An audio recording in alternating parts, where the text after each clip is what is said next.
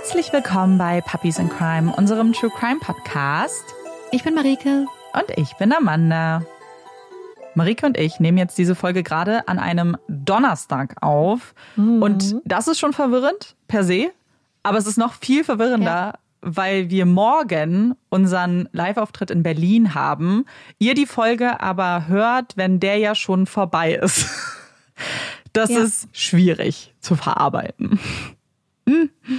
Ja, weil wir aber auch sicher gehen wollten, dass ihr mit einer Folge versorgt seid. Ja. Ähm, ja. Genau. Und deswegen können wir aber jetzt gerade nichts dazu sagen, wie Berlin ist. Und ich will es auch nicht jinxen. Ich hatte, ich habe schon ganz gedacht, so, oh, soll man sagen, hoffentlich was gut, aber nee, ich habe mhm. einfach zu viel wir Angst. Wir sagen gar nichts. Gar nichts. Aber drückt uns die Daumen. Ihr könnt genau, uns drückt uns, die Daumen drücken. Genau. Oder zu und Shows kommen. Genau, zu den Show. Ja, das bringt ja auch nichts. Das ist alles, alles verwirrend. Ähm, genau, wir sind nämlich aufgeregt, deswegen wollen wir es auf gar keinen Fall jinxen und äh, hoffen einfach, dass die, die in Berlin waren, ähm, nee, hoffen nicht, sondern sagen Danke. Danke an die, die in ja. Berlin da waren. Und mehr dann, dann wie es war, vielleicht in der nächsten Folge. Und ich bin mit der Folge heute dran und ich glaube, dann fangen wir auch direkt damit an. Wir begeben uns mal wieder nach Australien. Wir beginnen unsere Folge heute mit einem Brief, den ich jetzt vorlesen werde. Es gibt keine Worte, die beschreiben könnten, wie sehr ich die Ereignisse im Vorfeld vom und am 8. September 2015 bereue. Nichts, was ich sagen kann, kann Tara zurückbringen. Nichts, was ich tun kann, kann sie dazu bringen, zu uns nach Hause zurückzukehren. Wenn es etwas gäbe, würde ich es sofort tun. Ich möchte mich aus tiefstem Herzen bei beiden Seiten unserer Familie entschuldigen. Insbesondere bei ihrem verstorbenen Vater Patrick. Pat, ich habe dich enttäuscht. Ich möchte mich bei meiner Tochter entschuldigen. Diese Ereignisse und Ergebnisse sind einfach unaussprechlich und ich mache nur mich selbst dafür verantwortlich. So viele Menschen sind davon betroffen. Die Frage, die uns alle beschäftigt, wie konnte eine solche Tragödie überhaupt passieren? Leider habe ich keine Antworten und kann es mir auch nicht erklären. Ich habe gehofft, dass heute vor Gericht allen persönlich Betroffenen eine Art Abschluss gelingt. Tara war alles für mich. Diejenigen von euch, die ihr nahestanden, diejenigen von euch, die uns nahestanden, wissen alle, wie meine Sonne mit ihr auf und unterging. Sie war mein Ein und alles. Ist es immer noch. Tara war ein Traumfang, dieses One in a Million Mädchen. Schön, sanft, warm, gutherzig und liebevoll. Mein eigener Engel auf Erden. So wird sie mir immer in Erinnerung bleiben. So möchte ich, dass sie auch allen anderen in Erinnerung bleibt. Meine Tochter hat eine Mutter und einen Vater verloren. Beide Familien haben verloren. Eine Mutter, Tochter, Vater, Schwester und Sohn. Hier gibt es keinen Gewinn, es ist ein Verlust für alle Beteiligten. Meine Taten waren unverzeihlich und ich erwarte keine Vergebung. Ich erwarte hier auch heute keine Nachsicht vom Gericht. Ein Leben im Gefängnis ist nur ein Teil meiner Strafe. Unsere Tage ohne Tara zu verbringen, ist der zweite Teil. Die härteste Strafe von allen. Eines Tages muss ich meiner Tochter erklären, was mit ihrer Mama passiert ist. Wenn sie älter wird, erwarte ich, dass ihre Gesichtszüge und ihr Verhalten eine ständige Erinnerung daran sein werden, wie schön ihre Mutter gewesen war. Die Ähnlichkeit darin, die so vertraut ist, wie Mutter, wie Tochter. Ich werde mich bemühen, mich während meiner Haft zu rehabilitieren. Vielleicht kann ich eines Tages dazu beitragen, dass so etwas nicht noch einmal passiert. Ich bete, dass Taras Erbe in meiner Tochter gedeiht und weiterlebt. Gezeichnet Leine John Patea, 27.02.2017. Wir werden uns heute in der Folge so ein bisschen von einem Zitat aus diesem Brief leiten lassen. Die Frage, die uns alle beschäftigt, schreibt Leine Patea, wie konnte eine solche Tragödie überhaupt passieren? Leider habe ich keine Antworten und kann es mir auch nicht erklären. Also werden wir uns auf die Suche nach Antworten begeben und versuchen zu verstehen, wie diese in seinen Worten unerklärliche Tragödie überhaupt passieren konnte und auch, ob hier wirklich eine Tragödie passiert ist. Und dann werden wir uns diesen Brief gemeinsam noch einmal angucken. Wir werden uns heute, was den Fall angeht, übrigens mal wieder an der Arbeit von Deputy State Coroner Jane Bentley orientieren. Die hatte sich den Todesfall Tara Brown nämlich genau angeguckt und 2021 wurde ein Bericht oder ihr Bericht dazu veröffentlicht. Falls der Name Jane Bentley euch bekannt vorkommt, sie hatte auch den Coroner's Report im Fall Tiali Palmer, über die wir vor ein paar Folgen gesprochen hatten, geschrieben. Jetzt aber zu unserem Fall. Lionel John Patea wird Anfang der 90er Jahre im australischen Bundesstaat Victoria geboren. Er hat eine ältere Schwester und einen jüngeren Bruder namens Nelson. Die ersten Lebensjahre verbringt Patea in Neuseeland, ehe die Familie in einen Vorort von Gold Coast im australischen Bundesstaat Queensland zieht. Sein Vater ist sehr engagiert in der lokalen Community und auch ein leidenschaftlicher Rugby-Fan. Diese Liebe gibt er auch an seine beiden Söhne weiter. Sowohl Lionel als auch Nelson sind talentierte und begeisterte Rugby-Spieler. Schon im Jugendalter gerät Patea dann auf die schiefe Bahn. Er tritt einer Motorradgang bei und beginnt diverse Vorstrafen zu sammeln. Zur gleichen Zeit, also im Jugendalter, ist Lionel Patea auch drei Jahre lang in einer Beziehung mit einem Mädchen. Wir werden sie heute June nennen. Die Beziehung der beiden ist von Gewalt geprägt. Patea wird unglaublich schnell aggressiv und ist oft gewalttätig. Regelmäßig stößt er June zu Boden, schlägt sie, tritt ihr gegen den Kopf. Er bedroht sie und auch ihre Familie mit massiver Gewalt und er droht auch mehrfach damit, Suizid zu begehen, falls June sich von ihm trennen oder sich nicht mit ihm versöhnen sollte. Zweimal scheint er diese Drohung auch in die Tat umzusetzen.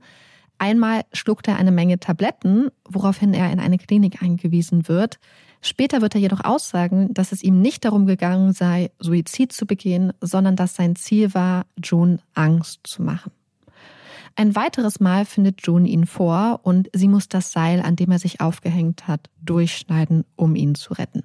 Im November 2009 beendet June die Beziehung zu Pater. Die beiden waren drei Jahre lang zusammen gewesen und ich muss gestehen, beim Lesen des Reports hatte ich so ein bisschen den Eindruck, dass es auch ein längerer Prozess war, bis sie es endlich geschafft hatte, sich zu trennen und dass Leine vorher schon mehrmals versucht hatte, eine Trennung zu verhindern. Mit der Trennung hört die Gewalt jedoch nicht auf. Auch zwei Monate nach der Trennung, im Februar 2010, ruft Patea June immer und immer wieder an. June ist zu diesem Zeitpunkt auf der Arbeit und weigert sich, mit ihm zu telefonieren. Sie hat jedoch sehr große Angst, dass Patea ihr auflauern könnte und so lässt sie sich an einem Tag nach der Arbeit von einer Freundin zu ihrem Auto begleiten. Doch nachdem sie in den Wagen eingestiegen ist, taucht Patea wie befürchtet auf. Sie weigert sich jedoch mit ihm zu sprechen. Daraufhin nimmt er den Autoschlüssel an sich, packt June und schleudert sie aus dem Wagen. Er setzt sich ans Steuer und startet den Wagen. Und um ihn daran zu hindern, mit ihrem Wagen und ihren Sachen wegzufahren, springt June auf den Beifahrersitz. Er rast los und fährt unglaublich waghalsig und unsicher und rast durch die Gegend. June fleht ihn an, anzuhalten und auszusteigen. Woraufhin Patea sie dann bedroht, ihre Tasche aus dem Autofenster wirft, sie schlägt und sie schließlich aus dem Wagen tritt. Danach bedroht und verletzt er auch noch ein 13-jähriges Mädchen, das June zur Hilfe geeilt war. Patea wird im Anschluss festgenommen. Die Polizei nimmt die Angelegenheit sehr ernst. Sie beginnen gegen Patea zu ermitteln und beantragen eine sogenannte Domestic Violence Protection Order für June. Domestic Violence ist ja der englische Begriff für sogenannte häusliche Gewalt und eine Protection Order ist eine Anordnung bzw. eine Verfügung zum Schutze einer Person, die vom Gericht erlassen wird. Der Antrag kann von der Polizei, aber zum Beispiel auch von der betroffenen Person selbst gestellt werden. Und mit so einer Protection Order kann man zum Beispiel einer Person verbieten, sich einer geschützten Person oder zum Beispiel auch ihren Angehörigen zu nähern. Die Order kann eine Wohnungs- und auch ein Hausverweis beinhalten und kann es einer Person zum Beispiel auch verbieten, sich einem Kindergarten zu nähern. Also da gibt es verschiedene Möglichkeiten. Die Polizei beantragt also den Erlass einer solchen einstweiligen Verfügung, um June vor Patea zu schützen. Doch noch bevor die Protection Order ihm zugestellt werden kann, also das Dokument, gibt es einen weiteren Vorfall. Dieses Mal droht Patea, dass er Junes Familie und einen Freund von ihr ermorden wird. Im Mai werden dann jedoch alle Vorwürfe gegen ihn fallen gelassen. Und zwar hatten Polizei und Staatsanwaltschaft daran gearbeitet, die Anklage gegen ihn vorzubereiten. Doch June hatte dann ihre Aussage zurückgezogen und mitgeteilt, dass sie nicht gegen ihn aussagen wird. Und damit hat die Polizei dann nicht, beziehungsweise die Staatsanwaltschaft nicht mehr genug gegen ihn in der Hand. June und Pater kommen dann auch wieder zusammen, ehe June sich dann wieder trennt. Und wieder akzeptiert Pater die Trennung nicht. Am 6. Dezember 2010 findet June Pater schlafend bei sich im Haus vor. Als sie ihn fragt, was er bei ihr zu suchen hat und was er da macht, rastet er aus. Er schlägt mehrere Löcher in die Wände ihres Hauses und zertrümmert die Scheiben ihres Autos. June flüchtet zu Nachbarinnen. Als zwei der Nachbarn auf Pater zugehen und versuchen, ihn zu beruhigen, wird der noch wütender und zerstört weiter Junes Sachen.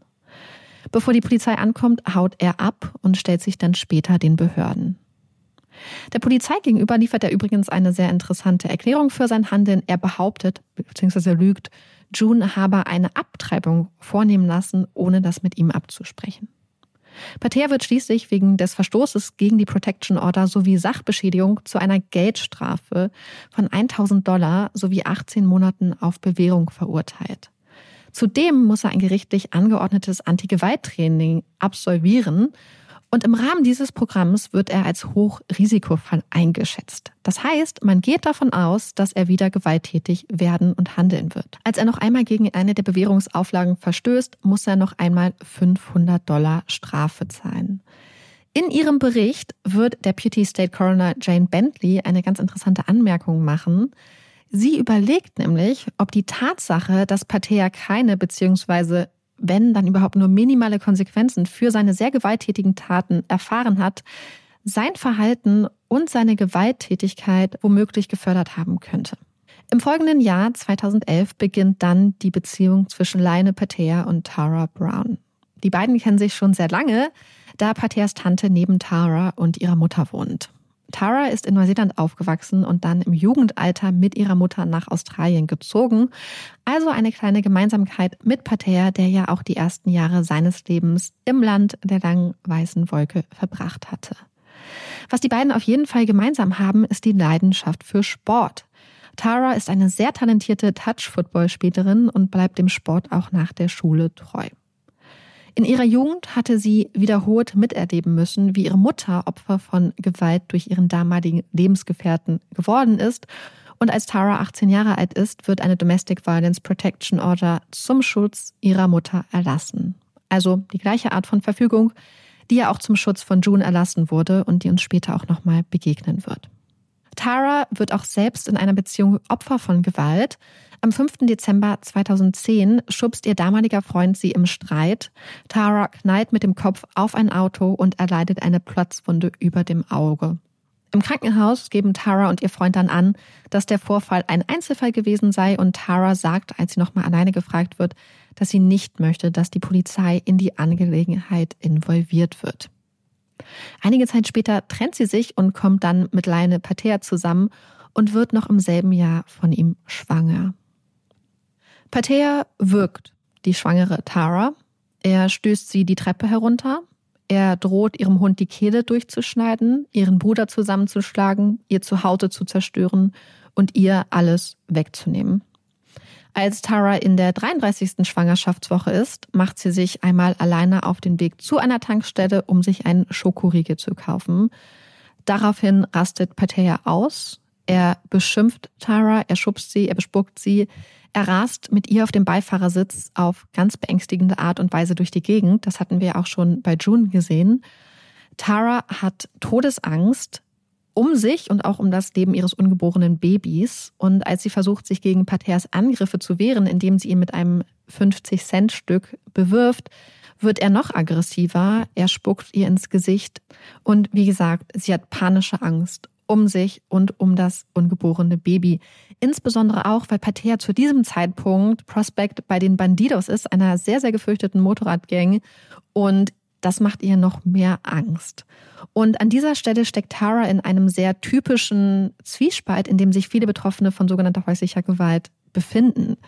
Sie hat nämlich riesige Angst vor Pater, so große Angst, dass sie zur Polizei geht. Doch die gleiche Angst hindert sie daran, offiziell Anzeige zu erstatten. Bei der Polizei werden ihre Aussagen trotzdem äußerst ernst genommen. Es wird festgestellt, dass von Patea eine extrem hohe Gefahr ausgeht und auch, dass sich die von ihm ausgeübte Gewalt steigert und intensiviert. Um Tara zu schützen, wird eine Domestic Violence Protection Order beantragt, die auch einen Wohnungsverweis für Patea beinhaltet. Die Verfügung wird kurze Zeit nach dem Angriff im April 2012 erlassen. Ein Monat später, im Mai 2012, ist es dann soweit. Taras Wehen setzen ein und sie kommt in den Kreissaal. Und auch Patea wird dort auftauchen, obwohl er das ja eigentlich nicht dürfte. Da er das Gefühl hat, dass Taras Mutter ihn nicht richtig begrüßt bzw. ihn ignorieren würde, droht er ihr, die Kehle durchzuschneiden. Mitarbeiter des Krankenhaussicherheitsdienstes werden alarmiert, doch trotz der brutalen Drohung und der Tatsache, dass Pateas Anwesenheit gegen die Protection Order verstößt, wünscht Tara sich, dass er bei der Geburt seiner kleinen Tochter dabei sein kann. Kurz darauf stellt Tara dann einen Antrag. Sie möchte, dass die Protection Order zurückgenommen wird. Sie gibt an, dass Patea und sie sich wieder versöhnt hätten und dass sie sich wünscht, dass er Kontakt zu seiner Tochter haben kann. Es sei ihr, als die Protection Order damals beantragt wurde, nicht gut gegangen. Sie sei mit der Schwangerschaft überfordert gewesen und der Vorfall mit Pater, der zum Erlass der Order geführt hatte, sei eine Ausnahme gewesen. Sie hätten gemeinsam an ihren Problemen gearbeitet und seien nun glücklich miteinander.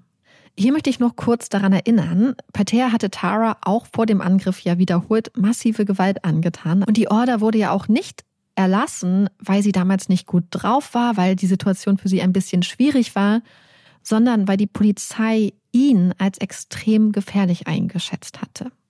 Und das sage ich nicht, um ihr jetzt irgendwie Lügen oder Unehrlichkeit zu unterstellen, sondern weil ich glaube, dass man hier an ihren Aussagen extrem gut erkennen kann, wie stark sie manipuliert und beeinflusst wurde. Und das ist irgendwie was, was wir öfter sehen, nämlich dass Opfern oder Betroffenen von häuslicher Gewalt eine Mitschuld, eine Mitverantwortung für die Taten der Täter oder der Täterin eingeredet und suggeriert wird und sie auch Fehler bei sich selbst suchen. Und ich glaube, dass wir das ganz, ganz stark sehen in diesem Fall. Und das scheint auch die zuständige Stelle so zu sehen, denn der Antrag von Tara, die Protection Order zurückzunehmen, wird abgelehnt. Und das ist auch sehr gut so, denn kaum eine Woche später, nachdem das abgelehnt wird, trennt Tara sich von Petea und zieht zurück zu ihrer Mutter. Ihr könnt euch jetzt wahrscheinlich schon vorstellen, wie Patea auf die Trennung reagiert. Er terrorisiert Tara mit unzähligen Nachrichten und Anrufen und bedroht mal wieder alle Menschen, die ihr wichtig sind, mit massiver Gewalt. Tara hat den Mut, zur Polizei zu gehen und da die Protection Order ja noch aktiv ist, wird Patea zu einem Monat Haft verurteilt, der dann jedoch zu zwei Jahren Bewährung ausgesetzt wird. Es passiert aber noch etwas anderes, und zwar verweist die Polizei den Fall an eine andere Stelle, die sich speziell mit wiederkehrenden Fällen von Gewalt in Partnerschaften beschäftigt. Und in diesem Rahmen wird dann ein etwas genaueres Auge auf Patea und Tara geworfen. Außer einem einzigen weiteren Vorfall werden in den nächsten Jahren keine anderen Vorfälle bei der Polizei gemeldet. Was jedoch nicht bedeutet, dass Patea keine Gewalt mehr ausübt und einige der Sachen, die in den nächsten Jahren passieren, kann man im Coroner's Report nachlesen. Obwohl Tara es ja mehrmals versucht hatte, sich von Patea zu trennen, war keine dieser Trennungen endgültig gewesen. 2013 ist Tara wieder mit Patea zusammen und die beiden leben gemeinsam mit ihrer kleinen Tochter bei Patea. Obwohl die drei theoretisch oder auch faktisch wie eine kleine Familie zusammenlegen, weigert Patea sich, sich finanziell am Unterhalt seiner Tochter zu beteiligen. Tara muss komplett alleine für sich und ihre Tochter aufkommen nun könnte man meinen, dass Petea vielleicht davon ausgeht, dass er ja seinen Teil zum Unterhalt beiträgt, indem er Tara und seinem Kind erlaubt, bei sich in seinem Haus, das ihm gehört, das er gekauft hat, wohnen lässt und dass das dann quasi als Unterhalt reichen würde. Aber das Interessante ist, nicht mal das macht er, denn Pater lässt Tara und seine Tochter nicht umsonst bei sich im Haus wohnen. Tara muss ihm jeden Monat Miete überweisen. Pater ist zu diesem Zeitpunkt übrigens ein mittlerweile wichtiges Mitglied bei den Bandidos. Er ist ein gefürchteter Vollstrecker der Gang und tief in die kriminellen Machenschaften der Gruppe verwickelt. Und wenn man Zeitungsartikeln glaubt, verdient er als Mitglied der Bandidos bis zu 250.000 australische Dollar im Jahr, steuerfrei versteht sich. Er gönnt sich auch sehr, sehr teure Luxusartikel, kauft sich zum Beispiel einen Jetski. Nur für seine Tochter möchte er scheinbar kein Geld ausgeben und zwingt ihre Mutter, ihm monatlich Miete zu überweisen. Obwohl Patea und Tara keine gemeinsamen Konten haben, hat Patea Zugriff auf Taras Konten und diesen Zugriff nutzt er immer wieder, um Tara zu sanktionieren. Wenn sie irgendwas macht, was ihm irgendwie missfällt, dann leert er einfach ihr Konto, so dass nichts mehr überbleibt und sie teilweise kaum Essen für sich und ihre Tochter kaufen kann. Ein ähnliches Vorgehen kann man auch bei anderen Dingen beobachten. So kauft er zum Beispiel einmal ein Auto für Tara, das er ihr dann aber plötzlich wieder wegnimmt, weil sie irgendetwas falsch gemacht hat. Warum beziehungsweise was sie falsch gemacht hat, weiß Tara jedoch nicht. Pater kontrolliert auch ihr Sozialleben und ihre Beziehung zu anderen Menschen. Er verlangt zum Beispiel, dass Tara ihm Fotos von ihren geplanten Outfits schickt, bevor sie sich mit Freunden und Freundinnen trifft. Er unterstellt ihr ständig, dass sie ihn betrügen würde und einmal lässt er sogar einen Kumpel von ihr zusammenschlagen, weil er den Verdacht hat, dass da etwas zwischen den beiden laufen könnte. Beleidigungen sind sowieso an der Tagesordnung. Er beschimpft Tara immer wieder als Schlampe, er demütigt sie, er macht sie klein. Wenn sie mit ihren Freundinnen unterwegs ist, lässt er ihr keine Ruhe. Er ruft andauernd an, er schreibt ihr unzählige SMS, so dass sie keine einzige ruhige Minute hat. Wenn Tara mit ihrem Touch-Football-Team, zu dem auch Männer gehören, zu Turnieren unterwegs ist, dann besteht er darauf, dass sie sich ein eigenes Hotelzimmer bucht, denn sie soll nicht mit den anderen Teammitgliedern in einer Unterkunft wohnen. Auch bei der Anwaltskanzlei, bei der Tara gut ein Jahr nach der Geburt ihrer Tochter als Assistentin anfängt zu arbeiten, ist ihre Beziehung zu Patea bzw. sein übergriffiges Verhalten bald ein Thema. Wenn sie zu Veranstaltungen der Kanzlei geht, also auch sowas wie Kolleginnen treffen und so, dann weigert Patea sich zwar, sie zu begleiten, er steht dann aber stundenlang draußen, beobachtet und wartet auf Tara. Er ruft sie andauernd während der Arbeitszeiten an und ruft, wenn sie nicht an ihr Handy geht, die offizielle Telefonnummer der Kanzlei an und verlangt, mit Tara zu sprechen. Während Tara am Anfang noch sehr zögerlich ist und eher ungern über ihr Verhältnis zu Patea spricht, scheint sie irgendwann starkes Vertrauen zu den Menschen in der Kanzlei und besonders zu ihrem Chef zu fassen und vertraut sich ihnen an. Es scheint, als ob die Kanzlei so ein richtiger Safe Space für sie wird, so ein ganz sicherer Hafen, wo sie sich sehr gut aufgehoben fühlt. Und als Tara Ende 2014 während einer Trennungsphase Angst hat, dass Pater sie auf der Arbeit abpassen könnte, reagiert die Kanzlei auch sofort. Bei ihnen im Büro gilt ab jetzt eine sogenannte Locked Door Policy, sprich alle Türen bleiben verschlossen. Niemand kann mehr einfach so in die Räume der Kanzlei spazieren.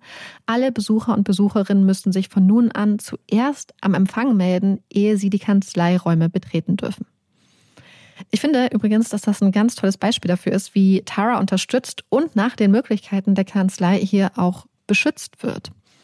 2015 muss Pater seine Aktivitäten bei den Bandidos runterschrauben und beginnt in einer Mine zu arbeiten. Die Mine liegt in Gladstone und damit mehr als 600 Kilometer von Gold Coast entfernt. Er pendelt nun mit dem Flugzeug und das Ganze sieht so aus, dass er vier Wochen in Gladstone ist und dann immer eine Woche zu Hause, dann wieder vier Wochen in der Mine, dann wieder eine Woche zu Hause. Im August desselben Jahres fliegt Tara dann gemeinsam mit ihrer Mom und ihrer Tochter nach Neuseeland. Sie wollen dort die Asche ihres verstorbenen Großvaters verstreuen. Obwohl Tara nicht möchte, dass Patea sie nach Neuseeland begleitet und das auch klar macht, bucht der sich einfach ein Ticket und kommt mit. Am 30. August geht Taras Rückflug nach Australien und auch Patea fliegt an diesem Tag zurück. Jedoch sind beide an unterschiedlichen Flügen und fliegen auch zu unterschiedlichen Flughäfen in Australien. Als Tara an ihrem Abfluggate wartet, steht auf einmal Patea da. Er sieht, dass sie mit jemandem schreibt und scheint sofort rasend eifersüchtig zu werden. Er greift ihr Handy, er bespuckt sie und jagt sie durch den Flughafen, ehe Security-Mitarbeiter eingreifen und ihn wegeskortieren. Als Tara Stunden später in Australien landet, hat sie es dann unglaublich eilig. Sie möchte so schnell es geht zu Pateas Haus, was ja ihr Zuhause ist zu diesem Zeitpunkt, dort ihre Sachen packen und dann verschwinden, denn sie hat den Entschluss getroffen, sich jetzt endgültig von Patea zu trennen. Sie weiß auch, dass sie nicht viel Zeit hat. Sie muss alles gepackt und fertig haben, ehe er nach Hause kommt. Doch so hastig sie alles zusammensucht, sie ist nicht schnell genug. Petea ist zu Hause angekommen. Als er Tara sieht und sieht, was sie macht, packt er sie. Er zerrt sie in ein Zimmer, wirft sie auf das Bett und schließt die Tür ab. Dann drückt er sie auf das Bett und hält ihr eine Schere an den Hals. Er droht ihr ein Ohr abzuschneiden und sie zu erstechen. Tara hat Todesangst. Sie weint, fleht darum, nach ihrer Tochter sehen zu dürfen, doch Patea hält sie weiter fest. Erst als nach circa 10, 20 Minuten seine Tante ankommt und eingreift, lässt er von Tara ab. Nur um ihr dann das Handy abzunehmen und sie und ihre Tochter in ein Zimmer einzusperren. Er droht Tara auch, dass er ihr ihre Tochter wegnehmen wird. Und diese Drohung macht er auch wahr. Nachdem er Tara und ihr Kind über Nacht in dem Zimmer gefangen hält, schmeißt er Tara am nächsten Morgen aus dem Haus. Seine Tochter behält er jedoch bei sich. Tara fährt vom Haus zur Arbeit und berichtet ihrem Chef von dem Vorfall bzw. den Vorfällen. Denn Patea hatte Tara nicht nur bedroht und eingesperrt, er hatte auch mal wieder ihr Konto komplett leergeräumt und mit ihrem Handy, das er ihr ja abgenommen hatte, diverse SMS an die Menschen in ihrem Freundeskreis und auch ihre Kolleginnen geschickt.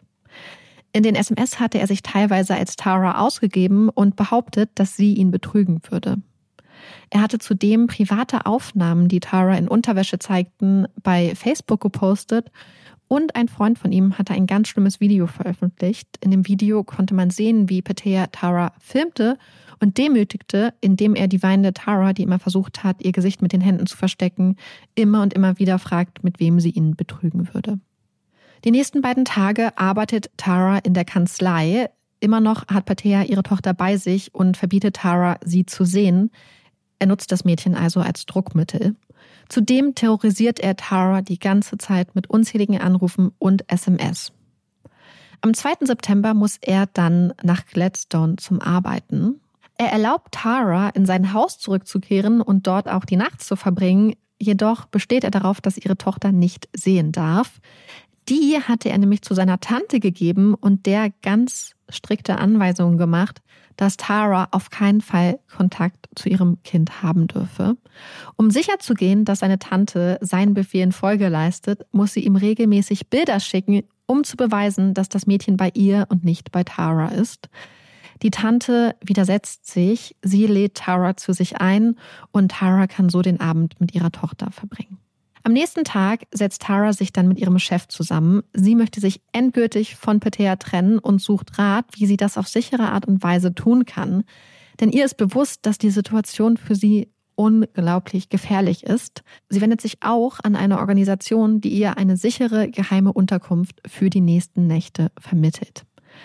Mit dem Ziel, eine Domestic Violence Protection Order zu beantragen, fährt Tara dann in Begleitung ihres Chefs und ihrer Mutter zur örtlichen Polizeiwache. Ihr Chef hatte dort vorher übrigens extra angerufen, die Situation geschildert und darum gebeten, dass Tara ihre Aussage in einem sicheren privaten Raum machen kann.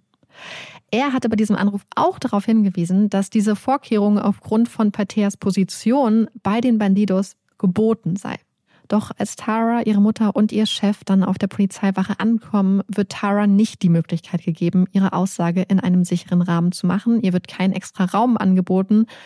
Stattdessen muss sie ihr komplettes Anliegen am Empfang schildern. Von Privatsphäre also keine Spur. Und nicht nur das, Tara hatte bei der Ankunft auch Angehörige von Patea vor der Polizeiwache erkannt. Sie hat also massive Angst. Als ihr Chef ihr zur Hilfe eilt und sich am Counter für sie einsetzen will, wird er vom Police Constable, der den Empfang besetzt, einfach ignoriert.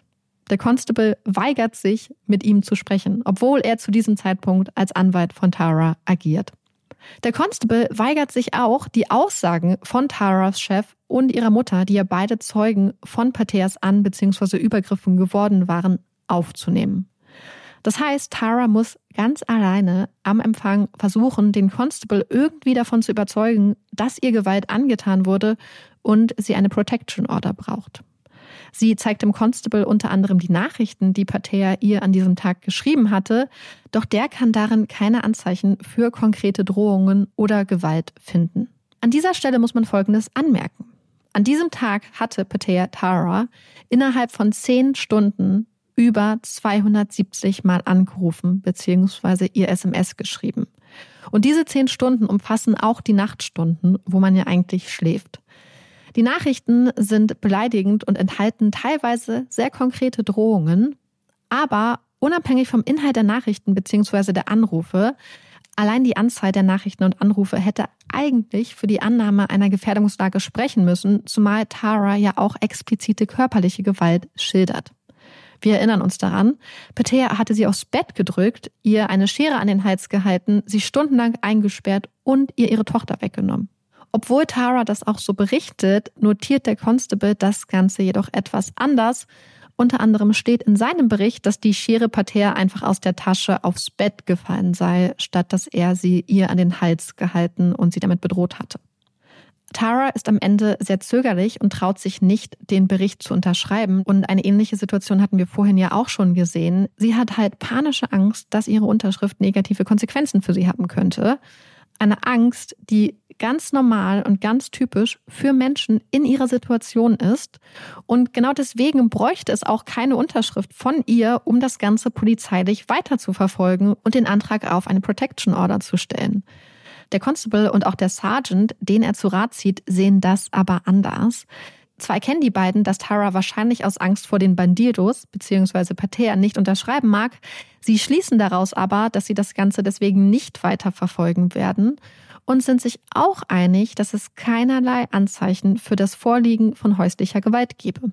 Es wird also kein Antrag auf eine Protection Order gestellt. Der Vorfall wird in der Datenbank nicht als Gewalttat vermerkt.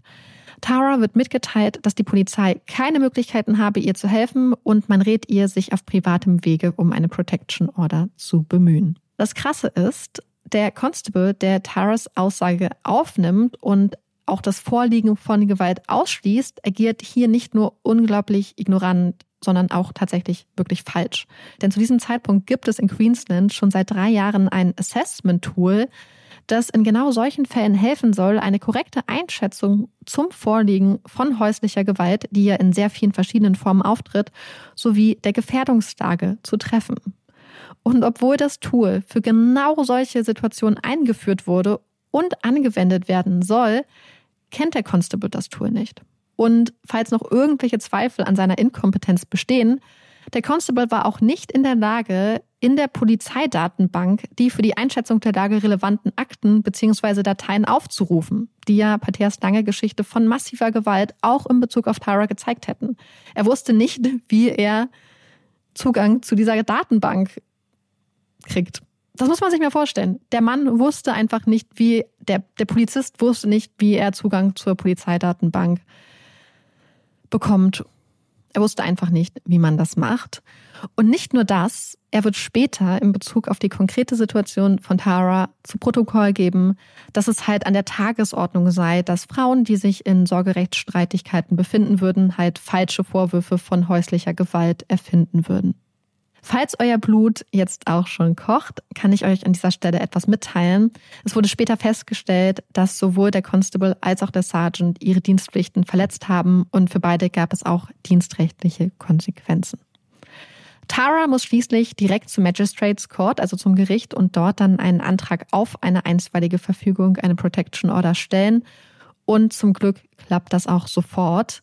Zusätzlich zu den gewöhnlichen Schutzmaßnahmen, die eine solche Verfügung gewährt, ordnet das Gericht noch 13 weitere Bestimmungen zu ihrem Schutz an. Dann taucht Tara unter, und zwar mit der Hilfe der Frauenschutzorganisation. Wie erwartet richtet Patea seine Gewalt bzw. auch seine Drohung jetzt, wo Tara für ihn nicht auffindbar ist, gegen ihre Mutter und auch gegen ihren Chef und dessen Familie. Er droht unter anderem, seine Kinder zu entführen. Sowohl Taras Mutter als auch ihr Chef nehmen die Drohung so ernst, dass sie für einige Tage untertauchen. Wie groß Taras Angst ist, kann man in diesen Tagen auch daran erkennen, was sie mit ihrem Chef, der nun ja auch als ihr Anwalt agiert, bespricht. Und zwar treffen die beiden Vorkehrungen für den Fall, dass Tara etwas passiert. Sie regeln zum Beispiel, was dann mit ihrer Tochter geschehen soll, wer sich dann um sie kümmern soll. Und Tara entbindet ihren Chef auch offiziell von seiner Schweigepflicht, damit er, falls ihr etwas passiert, aussagen kann und berichten kann, was passiert ist und was er auch gesehen und mitbekommen hat. Ich glaube, das müssen wir ganz kurz sacken lassen. Tara ist jetzt 24 Jahre alt und sie trifft konkrete Vorkehrungen mit ihrem Anwalt, weil beide es für möglich halten, dass Pater sie jetzt ermorden wird. Trotz dieser Angst trifft Hara aber auch, unterstützt durch ihre und auch Paters Familie, Vorkehrungen, damit Pater seine Tochter sehen kann. Man einigt sich darauf, dass es eine Art kontaktlose Übergabe geben soll. Und zwar soll Tara ihre Tochter bei einer Verwandten abgeben und eine halbe Stunde später soll Pater dann kommen und das Mädchen abholen dürfen. So soll sichergestellt werden, dass Pater und Tara sich nicht begegnen. Interessant ist auch, dass es Peters Tante, bei der übrigens die erste Übergabe stattfinden soll, ist, die die Sorge äußert, dass Peter vor ihrem Haus auf Tara warten und sie abfangen könnte. Trotz dieser Sorgen klappen die beiden ersten Übergaben gut und in Tara keimt die Hoffnung auf. Und zwar die Hoffnung, dass sie doch irgendwie in ihr Leben zurückkehren kann. Und sie plant am nächsten Tag, dem 8. September, wieder ihre Arbeit in der Kanzlei anzufangen. Am Morgen des 8. September um 8 Uhr macht Tara sich auf den Weg, um ihre Tochter in die Kita zu bringen. Was sie nicht ahnt, Pater hatte an diesem Morgen vor ihrer Ankunft dort angerufen und sich erkundigt, ob seine Tochter für den Tag angemeldet ist. Tara gibt nun ihre Tochter in der Kita ab und steigt um 8.25 Uhr in ihren Wagen, um weiter zur Arbeit zu fahren.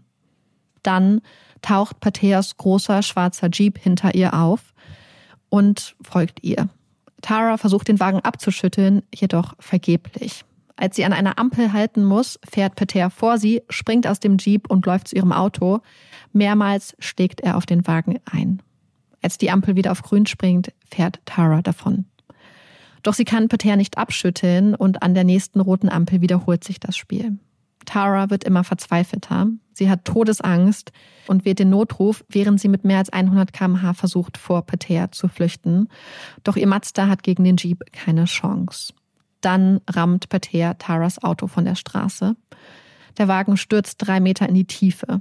Das Auto bleibt dann auf der Seite liegen, die Fahrradtür nach unten. Tara ist also gefangen. Anwohnerinnen und Passanten, die den Unfall beobachtet haben, eilen ihr zu Hilfe.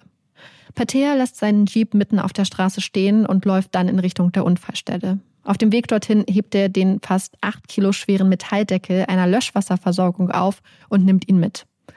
Mit der Metallplatte geht Patea zu Taras Wagen. Er fängt an, die Windschutzscheibe zu zertrümmern und andere Menschen helfen ihm. Doch anders als die Menschen es annehmen, will Patea Tara nicht helfen. Die Metallplatte in der Hand beugt er sich durch die Windschutzscheibe und fängt an, mit der Metallplatte auf Taras Kopf einzuschlagen. Als klar wird, was er da macht, versuchen die Anwesenden, ihn zurückzuhalten und ihn vom Auto wegzuziehen, doch er kann sich befreien.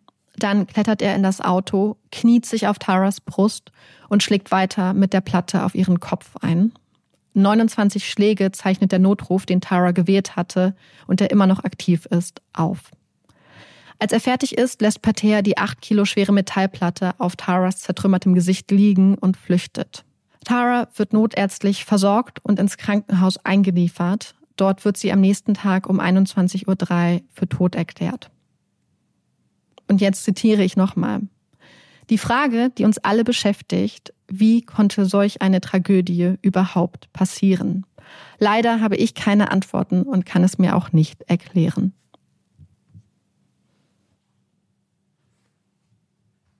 Ich bin einfach schockiert. Ich bin sprachlos. Ich bin, ich weiß nicht, was ich bin. Ich weiß nicht, was ich sagen soll. Ich bin wütend. Ich bin mhm. traurig. Ich bin, ja, es gibt, es gäbe jetzt sehr viele Adjektive, die ich glaube ich noch ranhängen könnte. Ihr, ihr versteht, was ich meine. Und vielleicht geht es euch ja sogar genauso. Ähm, ich finde, dieser Fall zeigt so viel. Und wir werden bestimmt über ganz viele Punkte noch reden. Ähm, für mich zeigt er, warum es so schwierig ist, aus so einer Beziehung rauszukommen, dass es einem nicht ja. einfach gemacht wird, dass wir uns unbedingt immer verständlich machen müssen, wie schwierig es ist. Und wenn uns jemand vielleicht anvertraut, in einer Beziehung zu sein, in der Gewalt auftritt, dass wir da sind und zuhören, weil es ist nicht so einfach zu gehen. Es ist nicht der leichte Weg. Ähm, und ich glaube, mhm. das hat der Fall sehr, sehr krass gezeigt. Und gleichzeitig habe ich beim ganzen Schildern von all diesen Sachen, die ja gar nicht aufgehört haben, was er ja alles angetan hat. Und es wurde ja immer schlimmer. Und, und immer wir wissen nicht, was noch alles passiert ist. Genau. Ne? Also das ist nur das, was wirklich im Coroner's Report auch aufgelistet Ja, wurde. natürlich. Wer weiß, was da noch alles war. Ich, ich traue ihm ehrlich gesagt alles zu. So, ich wäre, ich, ich bin total schockiert, aber ganz ehrlich, nach all den Dingen, die passiert sind, traue ich dieser, diesem Menschen alles zu. Und ich hatte die ganze Zeit, während du das so geschildert hast, diesen Brief halt im Hinterkopf. Und ich habe die ganze Zeit, weil am Anfang, als du ihn vorgelesen hast, dachte ich noch so, also ich war skeptisch, aber ich dachte, hm, das klingt ja irgendwie wie vielleicht ein Unfall oder vielleicht irgendwie was, was Fahrlässiges, weil es klang so, als ob er, er wollte sie beschützen, aber er konnte es nicht. Und das entspricht ja wohl sowas von nicht der Realität.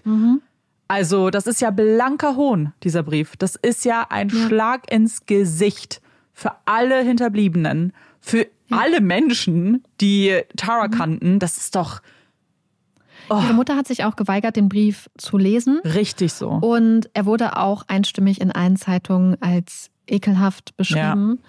Ich finde ihn aber trotzdem unglaublich wichtig und ich möchte, dass wir uns den auch nochmal angucken, weil ich glaube, dass er sehr viele Mechanismen, mit denen wir hier zu tun haben, sehr gut klar macht. Und eventuell hatte er ja auch noch einen Grund, warum er diesen Brief geschrieben hat. Weil was ich nämlich auch die ganze Zeit denken musste, diese Folge musste ich die ganze Zeit an unsere Folge, die den Namen jeden dritten Tag trägt, denken, wo wir auch über dieses Themen, diesen Themenkomplex Gewalt in Familien, Beziehungen geredet haben. Und die Folge hat mir damals zum ersten Mal ganz krass verdeutlicht, dass das halt alles nicht so Einzelschicksale sind. Es sind Mhm. Einzelschicksale, aber es sind keine Einzelfälle. Es ist ein ganz krasses strukturelles Problem. Und diese ganzen Fälle verlaufen oft nach einem ganz krassen Muster und sind deswegen aber auch, und das ist eigentlich eine Sache, die man sich zunutze machen kann und äh, wo viele Strafverfolgungsbehörden und Organisationen jetzt schon dran arbeiten, sich das zur Vorhersage zunutze zu machen. Und darauf geht auch Jane Bentley in ihrem Bericht ein. Und zwar weist sie auf die Arbeit vom Ontario Domestic Violence Death Review Committee ein. Das ist also ein Komitee, was sich im, mit Todesfällen im Rahmen von häuslicher Gewalt beschäftigt. Und dieses Komitee hat eine Liste mit insgesamt 40 Risikofaktoren erstellt, die auf einen möglichen tödlichen Ausgang beziehungsweise die Fa- Gefahr eines Tötungsdeliktes in Beziehung deuten können. Das Komitee hat dafür sehr, sehr viele Todesfälle beziehungsweise Tötungsdelikte analysiert und festgestellt, dass in 80 Prozent der von ihnen analysierten Fälle mindestens sieben der Risikofaktoren von der Liste vorlagen. Und wenn man diese Erkenntnisse auf den Fall Tara anwendet, dann zeigt sich ein absolut erschreckendes Bild. Folgende Risikofaktoren hat Jane Bentley in ihrem Report identifiziert bzw. festgestellt. Erstens, eine Vorgeschichte von häuslicher Gewalt. Zweitens, Paters Vorgeschichte von Gewalt ist auch nicht auf seine Familie beschränkt. Drittens, Pater hatte Tara mit einer Waffe gedroht. Viertens, Pater hatte in der Vergangenheit mit Suizid gedroht. Fünftens, Pater hatte Suizidversuche unternommen. Sechstens, Pater hatte Tara gedroht, sie umzubringen. Siebtens, Pater hatte Tara auch angegriffen, als sie schwanger war. Achtens, Pater hatte versucht, jeden Aspekt ihres Lebens zu kontrollieren. Neuntens, Pater hatte Tara gewürgt bzw. sie stranguliert. Zehntens, Pater hatte sie der Freiheit beraubt. Elftens, er hatte versucht, sie sozial zu isolieren. Zwölftens, er hatte Gewalt gegen ihren Hund angedroht. 13, sie hatte intuitiv Angst vor ihm. 14, es gab einen Sorgerechtsstreit. 15, sie lebten gemeinsam in einer häuslichen Gemeinschaft. 16, Pater hatte Eigentum von Tara zerstört. 17, es ist eine Eskalation der Gewalt festzustellen. 18, Pater hatte die von ihm ausgeübte Gewalt extrem klein geredet bzw. komplett abgestritten. 19, es gab eine Trennung. 20, Pater hatte psychische Probleme. 21, er hatte Zugang zu Schusswaffen. 22, Pater hatte geglaubt, Tara sei in einer neuen Beziehung. 23, Pater hatte sich geweigert, sich den Vorgaben der Behörden zu fügen. 24, beide waren sehr jung. 25, Pater war eifersüchtig in Bezug auf Taras sexuelle Aktivitäten. 26, er hatte starke frauenfeindliche Einstellung. Und 27, er hat zwanghaftes Verhalten gezeigt. In Taras Fall lagen also 27 von 41 Risikofaktoren vor. Und das ist halt krass, insbesondere wenn man sich die Situation anguckt, dass sie ja bei der Polizei auch versucht hatte zu schildern, dass ihr Gewalt widerfahren war, wo ja die Polizei komplett mhm. versagt hat. Gott. Die beiden haben übrigens sehr, sehr großes Glück gehabt. Denn ihm wurde ja es wurde ja festgestellt, dass sie Dienstvorschriften und Pflichten komplett verletzt hatten mit ihrem Vorgehen und ihrer Einschätzung. Aber zum einen dadurch, dass Tara ihre Protection Order ja direkt beim Gericht bekommen hatte mhm. und auch aufgrund der Tatsache, dass es am Ende keinen direkten Einfluss auf die Tat hatte ist ihnen sonst nichts weiter passiert, weil man gesagt hätte, ihr Verhalten hat sie zwar komplett hängen lassen, im Stich gelassen und alle Dienstvorschriften verletzt, aber es hat nicht beigetragen zu ihrem Tod. Es hatte keine, es gab quasi ja. keine Mitschuld der Behörden. Das heißt, die beiden haben unglaubliches Glück gehabt, aber dass es nur eine vermeintliche Dienstvorschriftsverletzung war irgendwie. Aber ich frage mich, ob man dann auf, auf einer persönlichen Ebene, stell dir das mal vor, stell dir das mal mhm. vor, du bist da, da ist eine junge Frau, die ist verzweifelt. Theoretisch, wenn du den Computer bedienen könntest, könntest du sehen, dass da eine riesige Vorgeschichte von ähm, Gewalt in der Beziehung vorherrscht oder vorliegt. Und du sagst so, nö, können wir nicht erkennen. Du guckst dir die Nachrichten an, erkennst keine. Da waren konkrete Gewaltandrohungen drinne übrigens, ja. Ja er hatte zu diesem Zeitpunkt seine Tochter in seiner, ihre Tochter oder seine Tochter in seiner Gewalt. Und trotzdem dann zu sagen, nee, erkennen wir nicht, wir können dir nicht so eine Protection Order geben und wenn du das nicht unterschreiben willst, dann auch nicht. Und ihr Anwalt, also ihr Chef und auch ihre Mutter haben gesagt, dass sie beiden sprachlos waren, was da vorgegangen ist. Die Sache ist, ich bin auch irgendwie nicht so d'accord mit der Einschätzung, weil ja, in ihrem Fall, sie hat das ja bekommen, die, Or die Protection Order, und ja, trotzdem wurde sie getötet. Also okay. Aber ich ehrlich gesagt, und das hast du ja auch gesagt, weil schon die ganze Zeit, als du geschildert hast, hm, die, die nehmen die Zeugenaussagen oder die hören die ja gar nicht an, die Zeugen und Zeuginnen ich habe sofort gedacht, das ist doch nicht einfach Inkompetenz oder nicht nur Inkompetenz. Für mich war es sofort, die haben irgendeinen Bias. Und das hast du ja dann später auch gesagt. So, oh, es kommen immer mhm. Leute im, im Sorgerechtsstreit, bla bla bla. Das heißt, mhm. vielleicht bei Tara war es nicht so. Aber ich finde, solche ja. Menschen, die nächste hat vielleicht nicht die, die Möglichkeit, vielleicht ähm, zum Gericht zu gehen oder was auch immer, was man noch für Schritte ergreifen kann, sondern geht zu, direkt zurück mhm. und dann hat direkt ja. ihre Handlung was mit einem möglichen ja. Verbrechen zu tun. Und ja. ich sehe da eine Sie große hatten halt Gefahr. einfach das Glück, dass das Gericht genau. sofort reagiert hat. Ja. Das war ihr großes Glück, dass die das Gericht sofort die Gefahr erkannt hat und sofort gehandelt mhm. hat und nicht nur eine Protection Order erlassen hat, sondern auch mit 13 zusätzlichen Bedingungen ja. zu Taras Schutz. Das hat ihn soweit den Arsch gerettet und auch die Tatsache, dass es ihn halt nicht abgehalten hat. Ja. Aber, und die Sache ist halt auch die, und ich finde, deswegen wollte ich es auch unbedingt mit reinbringen, weil was es zeigt ist, wir sehen das immer wieder, wir sehen es ja aktuell in ganz vielen Debatten, dass Frauen unterstellt wird, dass sie falsche Anschuldigungen machen, dass sie sich mhm. Sachen ausdenken, dass das halt typisch ist. Naja, in Sorgerechtsstreiten machen die Frauen das halt einfach. Es wurde auch gesagt, naja, warum ist sie denn nicht gleich zur Polizei gegangen? Warum denn erst jetzt? Und das zeigt, wie gefährlich diese Art von Denken ist. Ja. Nämlich dieses Frauen zu unterstellen, dass sie sich Sachen ausdenken. Frauen unterstellen, hä, wenn du nicht sofort zur Polizei gehst, dann lügst du. Das sind ja ähm, Aussagen, die auch immer wieder geäußert werden und die, wie wir sehen, halt auch bei Polizisten, bei Polizistinnen vorliegen können. Ja. Und das zeigt einfach, dass in den meisten Fällen mag so eine Aussage Menschen einfach nur verletzen, vielleicht retraumatisieren. Aber in manchen Fällen kann das auch wirklich tödlich sein. Mhm. Weil wir als Gesellschaft in, an wichtigen Stellen wenn da solches Denken vorherrscht. Ja. Wenn sowas kommuniziert wird und es vielleicht auch wirklich dieser Gedanke und die Angst, dass genau so etwas gesagt wird, Opfer davon abhält, wie du gesagt hast, dann zum Beispiel zur Polizei zu gehen und sich Hilfe zu holen. Ja. Und ich glaube, deswegen ist es eigentlich so wichtig, dass wir als Gesellschaft ganz, ganz klar gegen solche Aussagen und solche ja auch ähm, falschen Aussagen und mhm. Ideen vorgehen und darüber aufklären.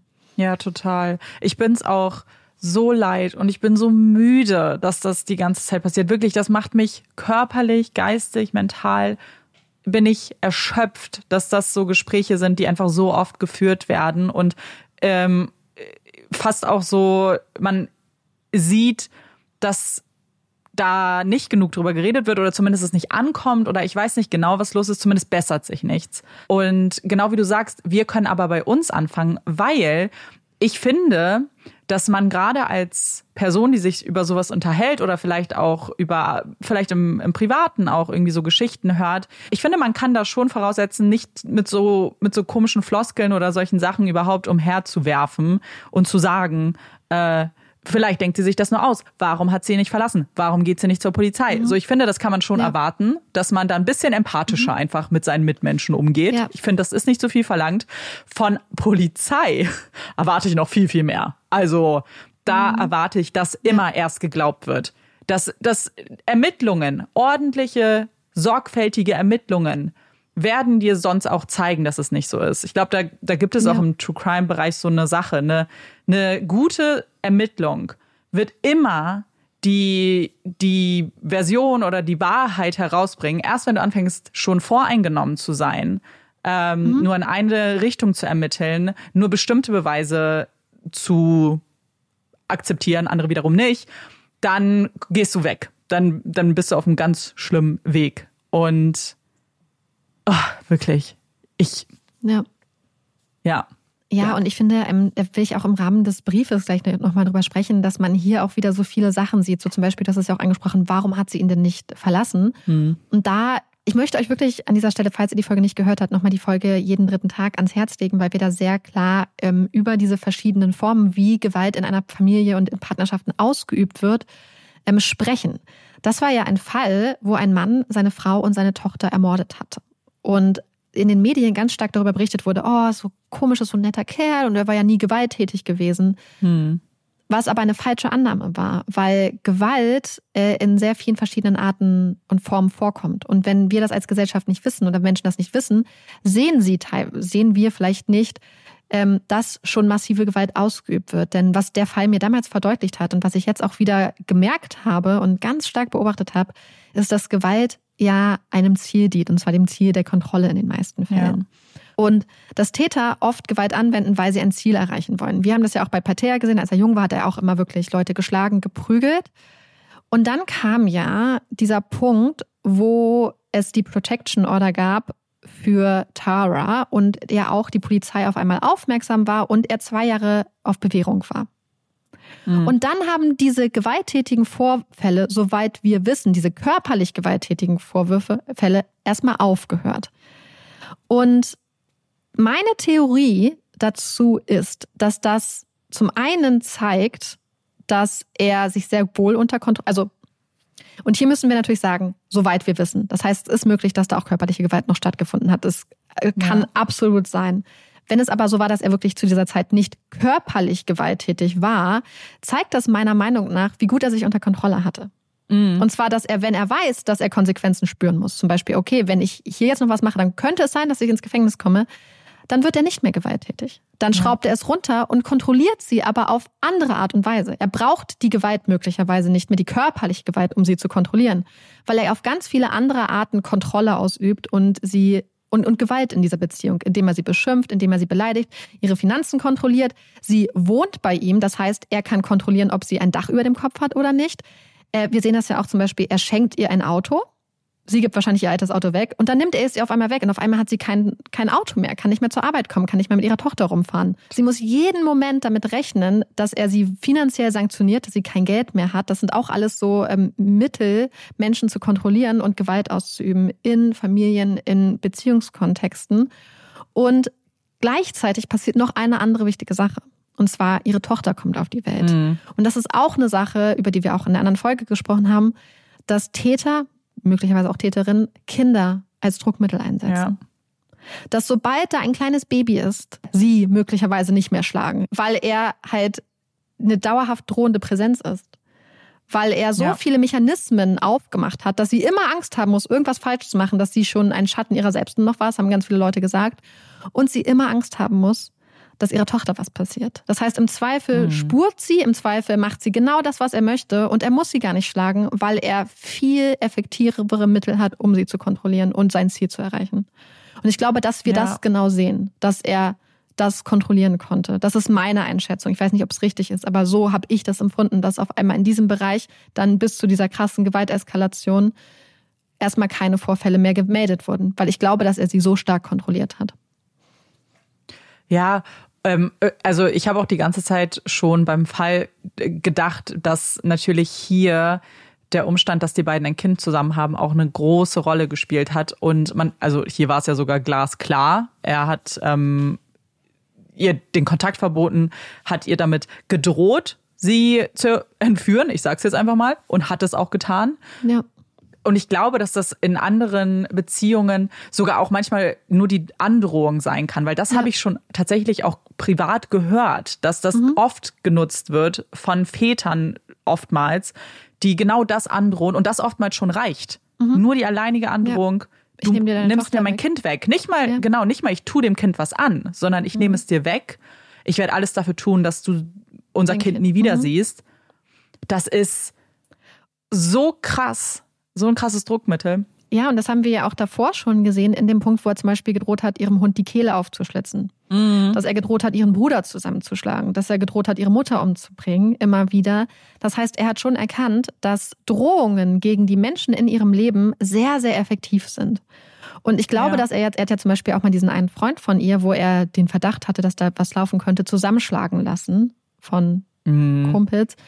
Und ich glaube, dass das auch schon eine Art von Drohung ist. So, hey, das ist jetzt dein Kumpel. Ja das zeigt dir, wozu ich bereit bin. Und ähm, das werde ich mit deiner Familie machen. Und ich glaube, dass das bei Tara, die ein unglaublich familienorientierter ähm, Mensch war, die ganz fürsorglich war, für die ihre Familie und ihre Freunde unglaublich wichtig waren, dass das ein unglaublich effektives Mittel war, um sie unter Kontrolle mhm. zu halten. Und ist auch so eine Sache, die mir auch aufgefallen ist. Das war bei dem Vorfall mit June, mit seiner ersten Freundin, dass er bei ihr ist wo ja. es ja auch schon eine Protection Order gab. Und dass er dann gegen die Wand schlägt. Mhm. Und Löcher in die Wand schlägt. Das ist ja eine ganz, ganz krasse Drohung. Das ist ja so, ich schlage jetzt die Wand, das, aber es könnte es auch du sein. Ja. So, wie einschüchternd ist das, wenn da ein Junge, ein Mann ja. Vor dir steht und Löcher in die Wand schlägt? dein Auto zertrümmert. Das ist ja auch eine ja. explizite Drohung mit dem Körper, ohne dass er es aussprechen muss sogar. Ja, ich finde, dass da er einfach ein unglaublich gewalttätiges Verhalten gezeigt hat. Bevor wir uns den Brief jetzt aber nochmal, beziehungsweise seine Worte vor allem nochmal angucken, möchte ich noch über einen anderen Fall sprechen, beziehungsweise wir müssen noch über einen zweiten Fall sprechen, und zwar über Greg Dufty. Greg Dufty war 37 Jahre alt und wohnte, wie Tara und Patea, auch in Gold Coast und hatte mit seiner Lebensgefährtin zusammen zwei kleine Kinder. Am 6. Juli 2015, das ist genau zwei Monate vor Taras Ermordung, wird Dufty von vier Männern zu Tode geprügelt, unter anderem mit einer extra für die Prügel gekauften Metallstange. Seine Leiche wird anschließend verbrannt und entsorgt und man hat sie bis heute nicht gefunden. 2018 müssen sich vier Männer vor Gericht für seinen Tod verantworten. Drei von ihnen werden wegen Manslaughter, also Totschlag, verurteilt. Einer dieser drei Männer ist Nelson Patea, der kleine Bruder von Lionel Patea, unserem Täter. Ein vierter Mann wird wegen Mordes verurteilt. Lionel Patea. Das heißt, Lionel Patea hat 2015 innerhalb von zwei Monaten sowohl Tara Brown als auch Greg Dufty auf unglaublich brutale, grausame Art und Weise ermordet. Und dafür auch tatsächlich am Ende zweimal lebenslange Haft kassiert, in Anführungsstrichen. Das Wichtige, was wir uns aber angucken müssen, ist nochmal die Chronologie. Der Mord an Dufty ist im Juli 2015 passiert. Der Mord an Tara zwei Monate später, September. 2017 im Februar steht er dann wegen dem Mord an Tara vor Gericht bekennt sich schuldig zur Überraschung aller und verliest dann auch vor der Urteilsverkündung den Brief, den wir uns gleich nochmal angucken werden. Ein Jahr später im Mai muss er sich dann noch wegen des Mordes an Dufty vor Gericht verantworten. Auch hier bekennt er sich wieder schuldig. Und das Interessante ist aber, dass die Ermittlungen im Fall Dufty auch schon 2015 losgingen. Da wurde nämlich festgestellt, dass Taras Wagen, ihr Mazda, benutzt wurde für die Tat und die, den Mord an Dafti. Und jetzt müsste, könnte man es vielleicht im Hinterkopf behalten, dass Patea diesen Brief geschrieben hat, bevor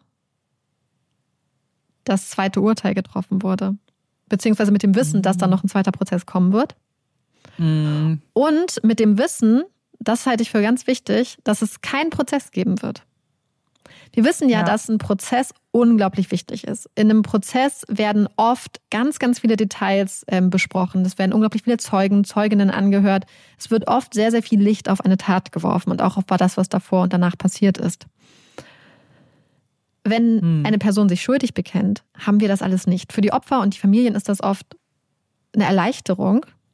Aber für den Täter hat es halt auch den Vorteil, dass die ganzen Details und das, was passiert ist, vielleicht nicht so aktenkundig werden, weil es ja gar keine Beweiserhebung in dem Sinne gibt. Und das dann auch nicht vermerkt wird, zum Beispiel in einem Urteil oder in dem Transkript von dem Trial. Und ich glaube, dass man das so ein bisschen im Hinterkopf behalten müsste, dass er vielleicht ein Interesse daran hatte, sich schuldig zu bekennen, weil die Tat hatte er eindeutig begangen. Es gab keine Verteidigungsmechanismen. Und ja, das würde ich nochmal im Hinterkopf behalten, wenn wir uns den Brief jetzt nochmal angucken. Und ich werde ihn jetzt nochmal vorlesen, weil ich glaube, dass euch jetzt vielleicht auch noch ganz viele kleine Sachen auffallen werden und vor dem Hintergrund, wie das alles abgelaufen ist, die Worte noch viel, viel krasser kommen. Es gibt keine Worte, die beschreiben könnten, wie sehr ich die Ereignisse im Vorfeld vom und am 8. September 2015 bereue. Nichts, was ich sagen kann, kann Tara zurückbringen. Nichts, was ich sagen kann, kann sie dazu bringen, zu uns nach Hause zurückzukehren. Wenn es das gäbe, würde ich es sofort tun. Ich möchte mich aus tiefstem Herzen bei beiden Seiten unserer Familie entschuldigen. Insbesondere bei ihrem verstorbenen Vater Patrick. Pat, ich habe dich wirklich im Stich gelassen. Ich möchte mich bei meiner Tochter entschuldigen. Diese Ereignisse und Ergebnisse sind einfach unaussprechlich und ich habe nur mich selbst dafür verantwortlich zu machen. So viele Menschen sind davon betroffen. Die Frage, die uns alle beschäftigt, wie konnte eine solche Tragödie überhaupt passieren? Leider habe ich keine Antworten und kann es mir auch nicht erklären. Ich habe gehofft, dass heute vor Gericht allen persönlich Betroffenen eine Art Abschluss gelingt. Tara war alles für mich. Diejenigen von euch, die ihr nahestanden, diejenigen von euch, die uns nahestanden, wissen alle, wie meine Sonne mit ihr auf und unterging. Sie war mein Ein und alles und ist es immer noch. Tara war ein Traumfang, dieses One in a Million Mädchen. Schön, sanft, warm, gutherzig und liebevoll. Mein eigener Engel auf Erden. So wird sie mir immer in Erinnerung bleiben. So möchte ich, dass sie auch allen anderen immer in Erinnerung bleibt. Meine Tochter hat eine Mutter und einen Vater verloren. Beide Familien verlieren. Eine Mutter, Tochter, Vater, Schwester und Sohn. Hier gibt es keinen Gewinn. Es ist ein Verlust für alle Beteiligten. Meine Taten waren unverzeihlich und ich erwarte keine Vergebung. Ich erwarte hier auch heute keine Nachsicht vom Gericht. Ein Leben im Gefängnis ist nur ein Teil meiner Strafe. Unsere Tage ohne Tara zu verbringen, ist der zweite Teil. Die härteste Strafe von allen? Eines Tages muss ich meiner Tochter erklären, was mit Mama passiert ist. Wenn sie älter wird, erwarte ich, dass ihre Gesichtszüge und ihr Verhalten eine ständige Erinnerung daran sein werden, wie schön ihre Mutter war. Die Ähnlichkeit darin, die so vertraut ist, wie Mutter, wie Tochter. Ich werde mich bemühen, mich während meiner Haft zu rehabilitieren. Vielleicht kann ich eines Tages dazu beitragen, dass so etwas nicht noch einmal passiert. Ich bete, dass Taras Erbe in meiner, unserer Tochter gedeiht und weiterlebt. Wohin kann ich, Ich finde, es kotzen? gibt so viele Punkte, wo man ansetzen kann. Mhm. Ähm, vielleicht so ein paar, die mir halt wirklich richtig krass aufgefallen sind in der Art, wie er redet. Und das ist, wie er komplett, das ist es halt, das hast du ja vorhin schon angesprochen, Taras Tod als Tragödie darstellt. Als etwas, was passiert ist. Mhm. Etwas, was er sich nicht erklären kann. Er hat diese Tat schon seit Jahren angekündigt. Alle Leute, das Gericht, ihr Chef, ihre Familie, seine Tante, alle, alle Leute haben es für möglich gehalten oder es für wahrscheinlich erachtet, dass er sie töten wird. Allen war das bewusst. Und das Krasse ist auch, es gibt ja wirklich manchmal Situationen, wo Menschen zum Beispiel schuldunfähig sind, wo oder wo Menschen einfach mal in einer Sekunde eine komplett falsche Entscheidung treffen und die wirklich für den Rest ihres Lebens bereuen. Mhm. So zum Beispiel, man ist wütend, man sieht rot in Anführungsstrichen, schubst eine Person. Und dann stürzt die Person und tut sich was. Und es ist viel schlimmer, als man gedacht hat. Und es war wirklich eine, eine Sekunde. Aber wenn wir uns mal angucken, wie er vorgegangen ist. unabhängig davon, dass er schon seit vier Jahren massive Gewalt gegenüber Tara ausgeübt hat, gucken wir uns mal an, was er am Tag ihrer Ermordung gemacht hat. Er hat die Kita angerufen. Er hat gefragt, wird meine Tochter heute in die Kita kommen? Weil er wusste, dann wird Tara da sein, dann werde ich sie abfangen. Er wartet, bis sie in ihren Wagen steigt und fängt dann an, hinter ihr herzufahren.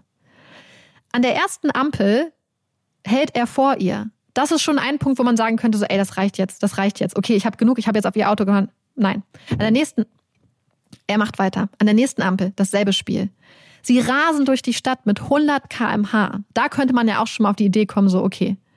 Dann drängt er ihr Auto und rammt es von der Straße. 70 Meter weiter hält er an und steigt aus. Das wäre ja auch schon mal ein Moment, wo man sagt, ey, Alter, was mache ich hier? Mhm. Dann macht er sich auf den Weg zurück und packt jetzt schon an der Ecke der Straße, sieht er diese Metallplatte auf der Löschwasserversorgung und hebt die hoch und nimmt die mit. Das heißt, er holt sich da schon seine Tatwaffe und geht dann weiter, die, den Böschung runter zu Taras Auto. Er fängt an, die Windschutzscheibe zu zertrümmern. Alle Leute denken, er will sie da befreien. Und dann schlägt er, das erste Mal waren es, glaube ich, 19 Mal mit dieser Metallplatte auf das Gesicht von Tara ein. Und dann gucken wir uns mal kurz an, was er gesagt hat. Nämlich, dass Taras Schönheit im Gesicht seiner Tochter weiterlebt. Mhm. Er hat Taras Gesicht zertrümmert. Die Leute ziehen ihn zurück, versuchen ihn wegzuhalten. Da könnte man ja auch schon sagen, oh, was mache ich hier jetzt? Ich höre jetzt auf. Nein, er kämpft sich frei, klettert in das Auto, setzt sich auf sie und schlägt noch 13 weitere Mal auf sie ein. 13 Mal. Ja. Und dann, und das finde ich auch ganz, ganz krass bezeichnend, dann lässt er die Metallplatte auf ihrem Gesicht liegen mhm. und geht weg. Er fährt dann weg. Er hat sich dann ähm, so ganz oberflächliche kleine Verletzungen noch zugefügt und ist dann zur Polizei gegangen hat gesagt, er wüsste nicht, was passiert ist quasi. Ja. Aber für mich zeigt das alles, wie kalkuliert, beziehungsweise was heißt kalkuliert, aber für mich zeigt das alles ein unglaublich bewusstes Vorgehen. Ja. So, es gab so viele Punkte, wo man hätte aufhören können. Aber das war nicht. Das hat sich über eine lange Zeit aufgebaut und dann ereignet. Also es gab so viele Punkte, wo er hätte aufhören können, wo er hätte durchatmen können und gesagt, so, ich höre jetzt auf. Und er hatte wirklich, glaube ich, das Ziel, Tara zu ermorden. Und ich frage mich, das wissen wir nicht, ob damit reinspielt, dass er wusste, dass er für den Mord an Greg Duffy sitzen oh wird. Oh Gott, dass er nichts zu verlieren hat quasi. Er hat nichts zu verlieren, sie will ihn final verlassen. Mm. Und dass er wirklich vielleicht wusste, da wird noch was auf uns zukommen. Ja.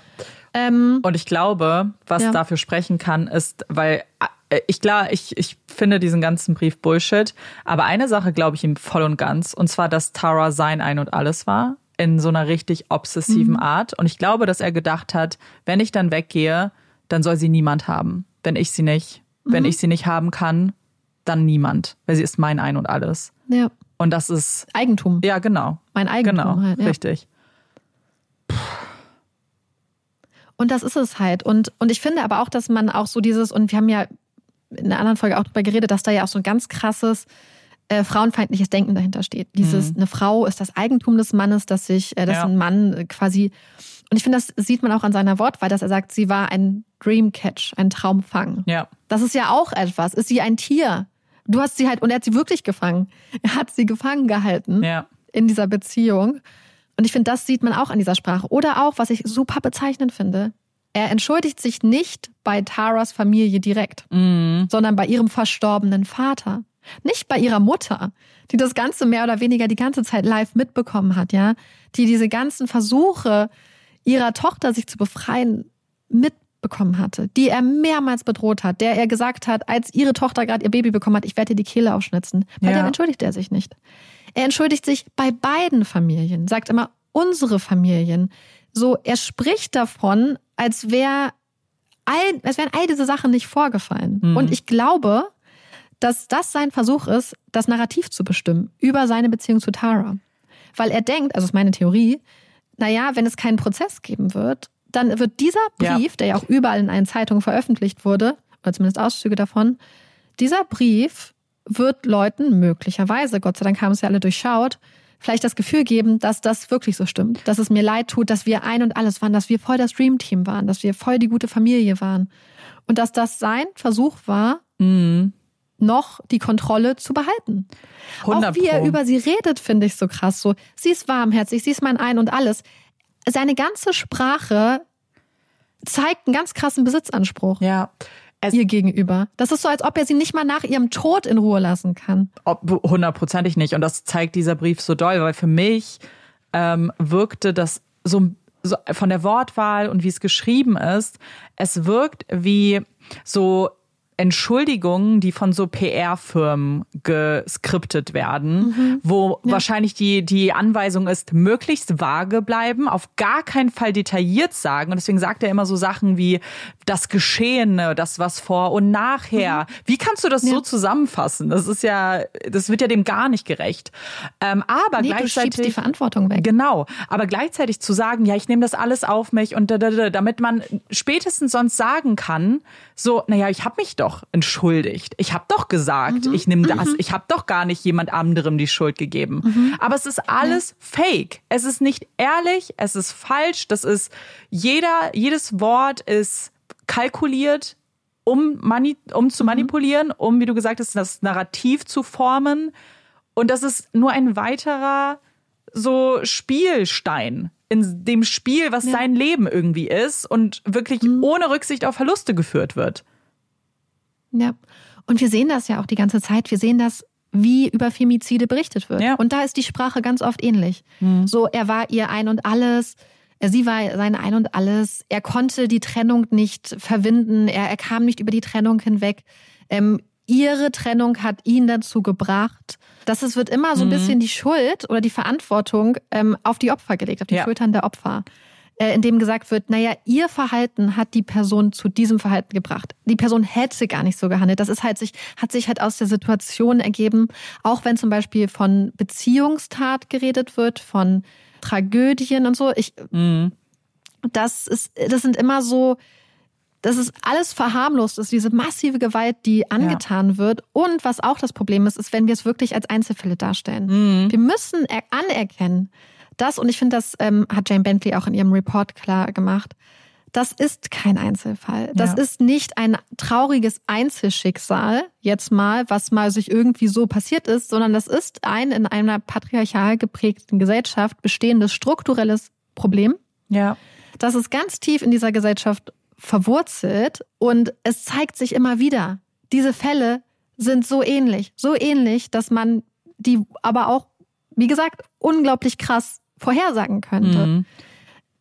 So, bei Tara waren 27 von diesen 41 Risikofaktoren da. Das heißt, alle Alarmglocken hätten schrillen müssen und haben ja auch bei den meisten Leuten geschrillt. Das Wissen war eigentlich da, dass das eine tödliche, potenziell tödliche Situation ist. Und wir müssen ohne Scheiß wegkommen von diesem, wie über solche Sachen geredet wird. Dass da das dargestellt wird als die Armen und, und, und das auch Zeitungen und so durchgehen zu lassen. Wir müssen ganz klar machen, das sind Morde, das sind Taten, die bestehen, weil Menschen Kontrolle über andere Menschen haben wollen und das klar machen, wer das Opfer ist und wo die Verantwortung für die Taten Mhm. steht und wo diese Verantwortung liegt.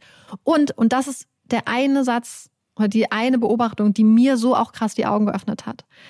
Diese Männer, und ich rede jetzt von Männern im Femizid-Kontext, diese Männer sind nicht unkontrolliert. Diese Männer verlieren halt nicht die Kontrolle. Und das Ja. sieht man daran, dass sie zum Beispiel Freunden gegenüber, Chefs gegenüber, Nachbarn gegenüber nett und freundlich sein können.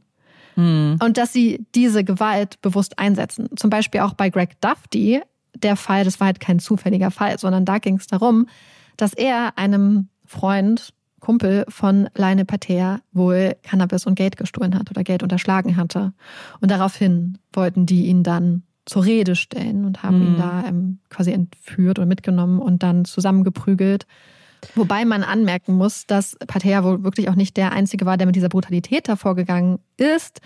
Und die Richterin auch anerkannt hat, dass er gar nicht mit so einem krassen eine Absicht hatte, dass er gar keine Tötungsabsicht hatte in dem Sinne, mhm. als er angefangen hat, auf ihn mit dieser Metallstange einzuschlagen. Aber es war halt klar, so, hey, wenn du auf, wenn man lange auf eine Person eintretet und mit einer Metallstange auf ja. die Person eintritt, dann wird diese Person halt irgendwann sterben. Es ist ja auch mhm. passiert. In diesem Fall die anderen, sein kleiner Bruder wusste wohl überhaupt nicht, was der Plan war. Deswegen hat sich das auch bei ihm in der Strafe und auch in der Haftzeit, oder der Kürze der Haft gezeigt tatsächlich. Aber die anderen beiden haben halt ausgesagt und haben halt umfassende Geständnisse abgelegt, woraufhin dann der Vorwurf von Mord runtergestuft wurde auf Manslaughter, also mhm. Totschlag. Aber auch hier hat sein Anwalt versucht, das so zu drehen, als ob er quasi der Arme war und die anderen hätten ihn einfach da in die Pfanne gehauen. Aber wir haben hier einen extrem gefährlichen Mann mhm. einfach. Mir ist auch so die Brutalität ist mir halt so krass im Gedächtnis halt auch geblieben, weil das so ein heftiges Bild ist was sich da wahrscheinlich jetzt auch eingebrannt hat in mein Gehirn. Aber genau was du gesagt hast, ich glaube, warum man es auch immer wieder versucht, ist, weil ich glaube, die Gesellschaft das auch manchmal ziemlich dankend annimmt. Diese Ausrede von, mhm. das sind die Ausnahmen, weil das so brutal kann doch gar keiner sein. Das muss die Ausnahme sein. Da, da muss vielleicht auch psychisch was sein oder irgendwas, weil man, glaube ich, die Vorstellung, dass das nicht so ist dass die Regel nicht nur ja. diese Brutalität, aber auch die Manipulation, die Spiele, die Gewalt großflächig, dass das so allgegenwärtig und so groß und weitflächig verbreitet ist, das ist eine, das ist eine Erkenntnis, ja. die mega, mega beängstigend ist. Weil, mhm. Und ich glaube, Menschen, die sich mit True Crime beschäftigen, die wissen das ja auch. Und das ist ja auch so eine Sache von, ähm, wenn man über True Crime spricht, so dann denkt man oft an so, oh, die krassen Serienmörder. Oh, Leute haben Angst vor den großen äh, Mördern, die irgendwie so, weißt du, so anonyme Personen, die irgendwo auflauern. Aber das ist ja nicht die Realität. Die Gefahr ist zu Hause. Die Gefahr ja. liegt mit dir in einem Bett möglicherweise oder äh, wohnt im Haus nebenan. Also so es sind Menschen, die man kennt. Das ist die eigentliche Gefahr. Mhm. Und gerade in Beziehungen, gerade, und das haben wir schon oft, oft gesagt, kurz vor einer Trennung, nach einer Trennung, das sind so gefährliche Situationen, über die wir unbedingt ja. alle reden müssen, selbst für Menschen, die True Crime nicht äh, konsumieren, weil das unsere Realität ist. Weil uns das ja. alle betreffen könnte, irgendwie. Vielleicht nicht uns selber, aber Menschen, die wir kennen. Mhm. Ja, und ich erinnere mich auch noch an die Folge einmal im freien Fall, aber auch nochmal mhm. jeden dritten Tag, weil wir danach sehr, sehr viele Nachrichten bekommen haben mhm. von Leuten, von euch da draußen, wo Leute uns geschrieben haben, dass sie jetzt zum ersten Mal vielleicht auch erkannt haben, dass das, was ihnen angetan war, wirklich gefährliche Gewalt war. Ja. Dass Situationen, die für Außenstehende vermeintlich harmlos gewirkt haben, Situationen war, in denen sie massiv kontrolliert wurden und die für sie auch potenziell lebensgefährlich gewesen waren. Ja. Weil das ist, glaube ich, so dieses gefährlich und das ist, glaube ich, entspringt bestimmt einer ganz ähnlichen oder diesem Prozess, den du geschildert hast. Leute wollen nicht anerkennen, mhm. dass diese Banalität des Bösen eigentlich, von der Hannah Arendt ja auch geschrieben hat, die sich ja mit, ähm, mit dem Eichmann-Prozess zum Beispiel auseinandergesetzt hat, also dem Prozess gegen Eichmann im Rahmen der, ähm, des Nationalsozialismus und dem Prozess dann in Jerusalem, glaube ich. Und wo sie ja auch sagt, so, hey, diese ganzen Täter damals waren nicht die Monster, sondern mhm. das waren ganz normale Menschen. Ja. Das ist so banal. Und das und ich ist ja auch ja. das, was du gesagt hast. Mhm. Man möchte, dass das Monster sind, weil man das auch denkt, dann bin ich ja sicher. Und ich wollte, ja, ich finde es so gut, dass du das Wort gerade noch sagst, weil ich weiß, dass wir irgendwann mal gesagt haben, oh, wir wollen das nicht benutzen, Monster, und tatsächlich Nachrichten bekommen, hä, wieso, das sind aber Monster. Und genau deswegen stört es mich, weil es so eine Unterscheidung auf einmal darstellt zwischen, das sind Menschen und das sind Monster. Und verkennt mhm. dabei, dass Menschen monströse Taten begehen. Das ist das ja. Ding. Mhm. Menschen, es gibt nicht diese Unterscheidung. Es kann niemand sein, und das möchte ich kurz hinzufügen, ein Satz, den wir auch bitte vielleicht streichen sollten in so einem Kontext. Es gibt Menschen, die können zu anderen Leuten super nett sein. Und dann deswegen dieses, also zu mir mhm. war er immer nett, ist so ein Quatsch. Ja. Weil ja, diese Menschen können schreckliche mhm. Taten mhm. begehen und können zu anderen wunderbar freundlich sein. Und das eine hat mit dem anderen nichts zu tun und ist, äh, hat auch nichts mit dem Wahrheitsgehalt einer Aussage zu tun. Ja sondern das ist die das, Menschlichkeit. Absolut, absolut. Und ich glaube, das ist so wichtig, genau das so klar zu machen irgendwie, weil es ja auch, wenn das wirklich Monster wären, diese Menschen, nimmt es auch andere Menschen irgendwie ein bisschen aus der Verantwortung. Mhm. So, ich, ich höre gerade ein Hörbuch, wo das auch so krass ähm, thematisiert wird. So, was ist, wenn auf einmal ein Mann, dem etwas vorgeworfen wird, dein Verlobter ist? Ja. So, was macht das und was geht in so einer Person dann vor und so und oder Ja. was ist, wenn das auf einmal dein Kumpel ist und das thematisiert ist. Und ich finde, man sieht das auch im Fall Russell Brand ja ganz krass. Da gab es ja von der BBC eine Dokumentation, die sehr, sehr viel ähm, aufgedeckt hat in Bezug zu ihm und seinem Verhalten. Und ich folge ja sehr, sehr vielen, ähm, zum Beispiel Autorinnen und so aus, aus England, wo alle sagen, hey, das war ein offenes Geheimnis. Das war so klar. Alle haben nur darauf gewartet, dass das irgendwann mal rauskommt. Und bei so vielen Männern oder Menschen wird auch noch darauf gewartet, dass das einfach mal rauskommt. Und alle Ja. warten nur, aber niemand möchte den ersten Schritt machen. Es war interessant, weil dann gab es einen Tweet von einer Person und sie hat so geschrieben, also ich hatte, glaube ich, also ich weiß nicht mehr genau, was sie geschrieben hat, das war auch so ein bisschen so, naja, ich hatte auch mal was mit ihm und mir gegenüber Mhm. war er nicht kontrollierend und er hat mir keine Gewalt zugefügt. Wenn wir das einfach so stehen lassen würden und das mal ins bisschen überspitzen, würde es dann ausreichen, oder dann würde es ausreichen, wenn ja ein Verteidiger, dessen Mandant oder dessen Mandantin äh, vor Gericht wegen Mordes steht, hingeht und sagt, ich habe mit dieser Person gesprochen und ich bin nicht ermordet worden. Ja, genau. Dann würde es reichen, wenn jeder Person, der zum Beispiel Missbrauch vorgeworfen wird, dahin geht und da drei Leute sagt, hey, den Leuten habe ich nichts getan, dann kann ich doch nichts getan haben. Ja. Und es verkennt komplett, dass in ganz vielen solchen Situationen halt Machtverhältnisse vorherrschen. Und dass diese, und das zeigt ja, wie kontrolliert diese Täter sind. Weil sie in Situationen, wo sie wissen, dass sie was verlieren könnten, wo sie Mhm. wissen, dass sie Konsequenzen erwarten könnten, nett sind, höflich, anständig. Aber in den Situationen, wo sie wissen, sie haben die Kontrolle über die Person, die Person ist von ihnen abhängig oder sonst irgendwas, da sind sie Ja. es dann halt nicht. Das zeigt halt, sie wissen, wie man sich anständig verhält. Sie können unterscheiden, sie machen es halt oft nicht. Hm. Oder, oder sie machen es bewusst nicht, weil es halt ein sehr, sehr bewusstes Vorgehen ist. Und auch im Fall Russell Brand, ich meine, müssen wir jetzt noch abwarten, was da alles passiert, aber da sieht man ja auch schon wieder, dass er so ein Narrativ aufbaut, wo gesagt wird, na ja, ihm wird jetzt der Mund verboten, weil er sich quasi gegen die Mainstream-Medien richtet. Was natürlich richtig krass ist, wo dann Ja. quasi gesagt wird, es geht jetzt nicht um Vorwürfe von ganz, ganz vielen Frauen und Menschen, sondern es geht hier um einen Rachefeldzug der BBC gegen mich persönlich. Ja. Und das ist halt, und deswegen fand ich es auch so wichtig, ähm, das hat sich jetzt so ein bisschen überschnitten, aber auch hier über diesen Brief zu reden, über diesen Mhm. Versuch von Tätern, Narrative zu kontrollieren, äh, Verantwortung verbal wegzuschieben, ähm, Kontrolle über Opfer und Situationen zu behalten. Und ja, und das ist es nämlich das, worum es am Ende geht, nämlich um Kontrolle. Ja. Patea wollte immer seine Freundinnen und die Menschen in seinem Leben kontrollieren und versucht das auch später noch. Ich bin halt einfach wirklich so richtig.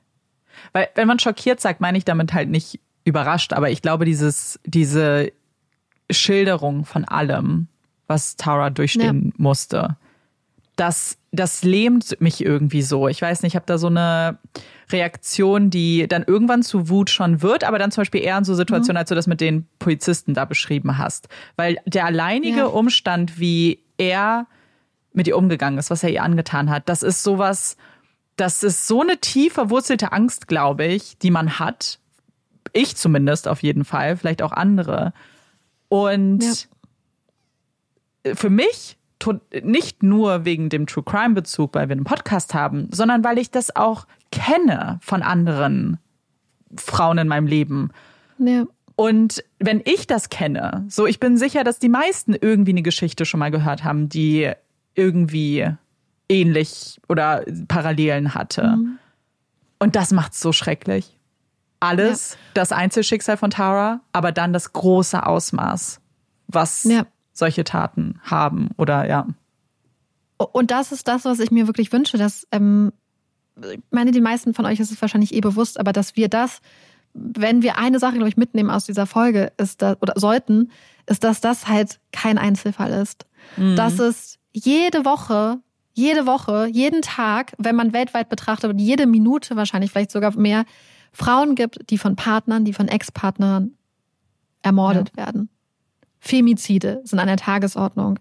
Das ist kein Einzelfall. Das passiert Mhm. die ganze Zeit.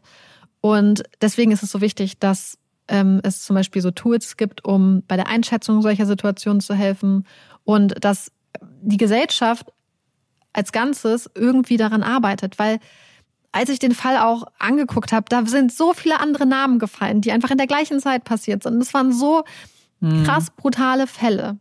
Und es ist kein Einzelfall. Ich meine, wenn wir uns das statistisch ansehen, ist in der, sind in der Zeit, wo ich den Fall bearbeitet habe, schon wahrscheinlich drei andere Frauen in Deutschland ermordet worden, wenn man yes. sich das rein statistisch oder zumindest in England anschaut.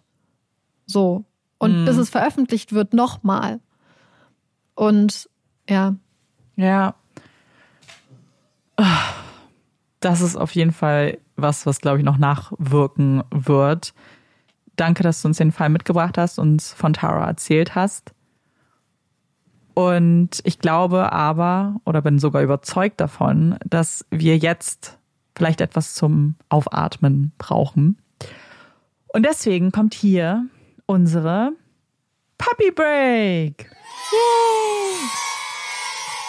Ich habe mir heute ein Tier ausgesucht, zu dem ich eine ganz komische Beziehung habe. Und wir nutzen ja gerne die Puppy Breaks, um auch vielleicht unsere Sichtweisen auf bestimmte Tiere ein bisschen zu ändern. Und heute wird es, und ich, ich frage mich, ob es anderen vielleicht auch so geht, es wird um Libellen gehen. Ich habe als Kind panische Angst vor Libellen gehabt. Und auch immer noch bin ich so ein bisschen äh, suspicious, weil mir irgendwann mal jemand erzählt hat, wenn du von einer Libelle gestochen wirst, dann stirbst du sofort. Und ich habe das so als Fakt akzeptiert, dass ich irgendwie eine totale Angst entwickelt habe. Deswegen gibt es jetzt ein paar Libellen-Facts, die der Wahrheit entsprechen, A, und B, eigentlich auch sehr, sehr cool sind. Zum einen. Libellen sind mit die besten Jäger, die es auf dieser Welt so gibt, mit einer Jagdtechnik, die effektiver ist als die von Löwen und weißen Haien. Und zwar, wenn man das mal in Zahlen ausdrücken möchte, sie haben eine Trefferquote von 95 Prozent. Und das hat damit zu tun, dass sie wirklich sehr planmäßig vorgehen bei der Jagd. Sie schleichen sich nämlich zum Beispiel nicht an ihre Beute heran oder warten zum Beispiel einfach nur, bis irgendein Beutetier in Anführungszeichen vorbeikommt, sondern sie jagen aktiv und machen das, wie gesagt, sehr, sehr geschickt. Und der zweite Fakt, den ich noch dabei habe, und den kennt ihr vielleicht auch, ich weiß es nicht, wer schon mal dabei zugeguckt hat, wie Libellen sich paaren. Denn durch die Anordnung ihrer Organe müssen die so einen kleinen Akt dabei vollbringen. Und es sieht so ein bisschen aus wie so ein kleines Herz, was dann zwei Libellen formen, wenn sie sich paaren. Und was ein super witziger Fakt ist, es gibt so Beobachtungen ähm, von einem Wissenschaftler von der Uni Zürich, der Libellen erforscht hat und dabei etwas sehr Spannendes beobachtet hat. Und zwar ein ziemlich dramatisches Schauspiel.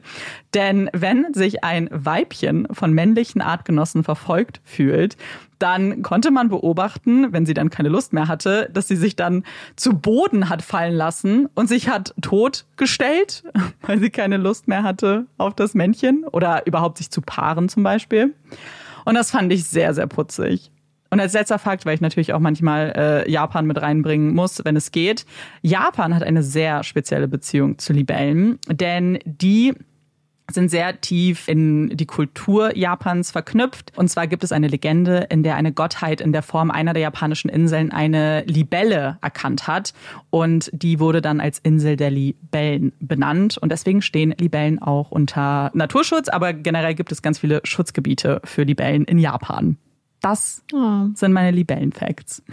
Das finde ich sehr schön, weil ich mag Libellen, vor allem aber auch, weil eine ganz liebe Freundin von mir ein Libellen-Tattoo hinterm Ohr oh, hat. Süß. Deswegen verbinde ich Libellen mit was sehr Positivem. Ja, mit was Besserem als ich.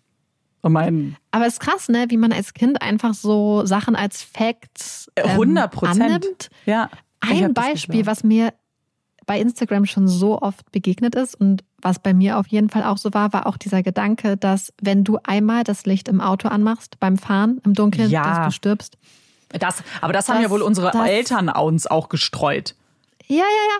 Aber ich finde es so interessant, dass das scheinbar auch länderübergreifend, mhm. zum Beispiel auch in den USA so ist. Und das war als Kind meine größte Angst, dass ja. dieses Licht angeht. Ja, ähm, total. Ja.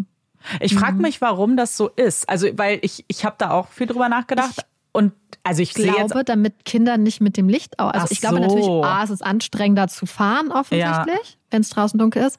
Ja. Aber ich glaube, dass es auch so ist, ey, sonst hast du möglicherweise ein Kind, was die ganze Zeit damit rumspielt, theoretisch, möglich. Mhm. Es soll solche Kinder geben, war ich sicher nicht. Ja. ähm, aber ähm, die dann ähm, Vielleicht, ja. vielleicht ist das halt aus der Not heraus entstanden, weil Kinder gerne mit Lichtschaltern spielen. Das, ich habe mhm. nämlich die ganze Zeit gedacht, hey, geht's nur ums Blenden? Weil ich finde es gar nicht so krass, wenn das Licht an ist, dass ich nicht ja. sehen kann oder so. Aber das mit dem Rumspielen ergibt, glaube ich, mehr Sinn. Dass, ähm, das wäre wahrscheinlich wirklich Eltern, nervig. Das ist dann wirklich eine große Verschwörung, wenn alle Eltern mhm. zu dem gleichen Trick greifen. Oder es wurde auch ihnen halt so erzählt und sie haben es mhm. ausprobiert und hinterfragt und deswegen. Ja ja, aber irgendwie, ich finde es mega spannend. Ja, irgendwer muss jetzt diesen Kreis ja, durchbrechen. Also bitte, wenn ihr ja. Kinder habt, macht es mal bitte nicht. Wir beenden dieses Spiel, diese Spielereien jetzt.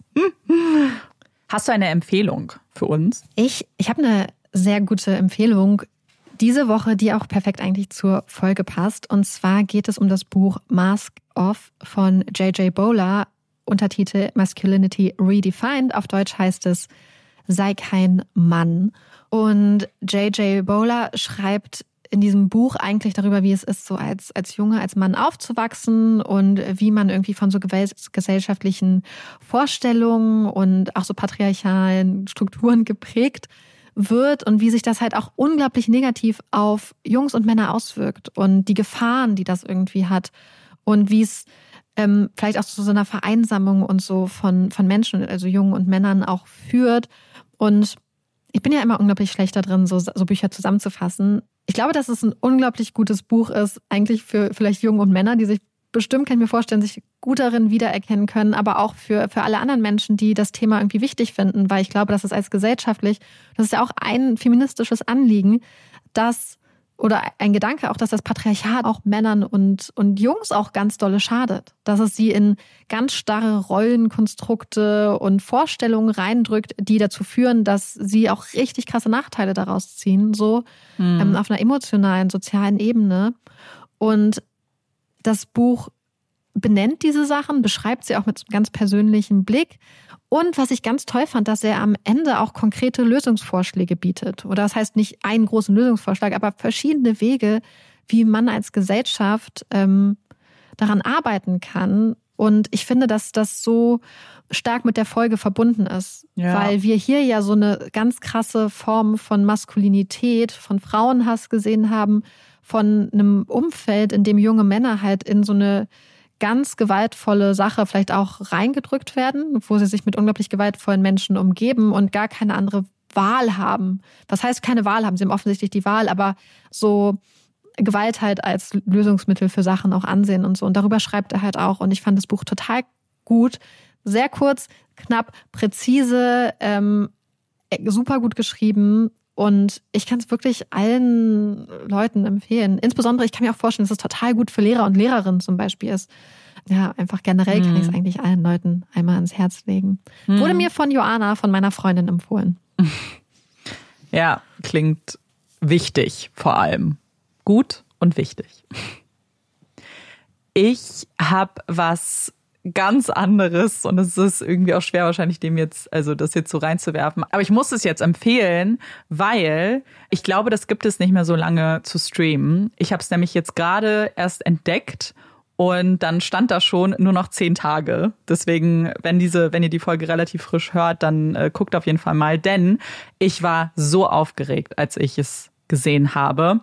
Und zwar gibt es gerade bei RTL Plus den allerersten Pokémon-Film.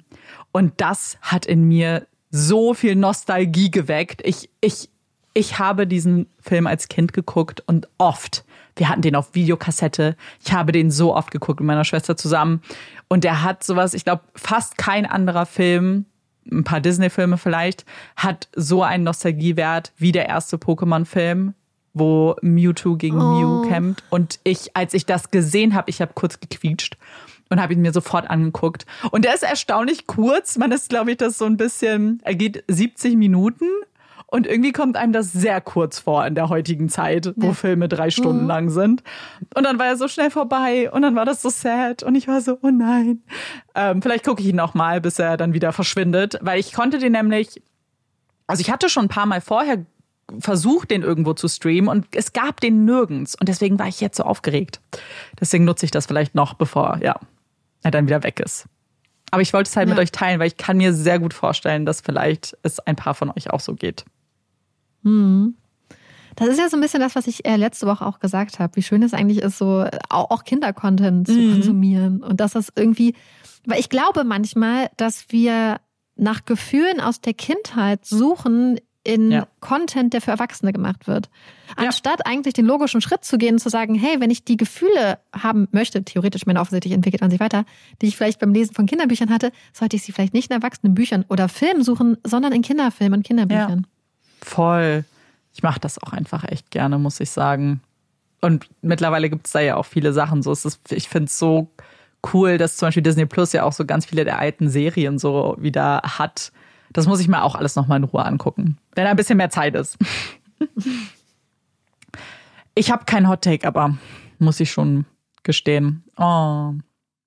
Ich auch nicht, aber vielleicht könnt ihr uns ja einfach äh, mhm. äh, nachträglich die Daumen drücken ähm, mhm. für unsere Show in Berlin und dann ja auch schon die nächste Show am 4.10. in, in Köln. Köln. Oh, genau. So aufregend. So es aufregend. ist super, super aufregend. Es passiert sehr, sehr viel gerade und ähm, ja, stimmt. sehr es aufregend. noch andere Sachen.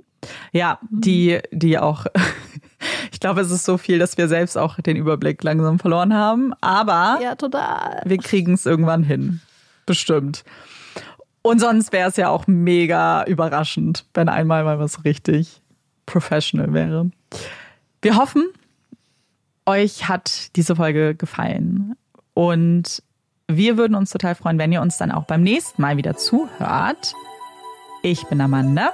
Ich bin Marike. Und das ist Puppies in Crime. Tschüss.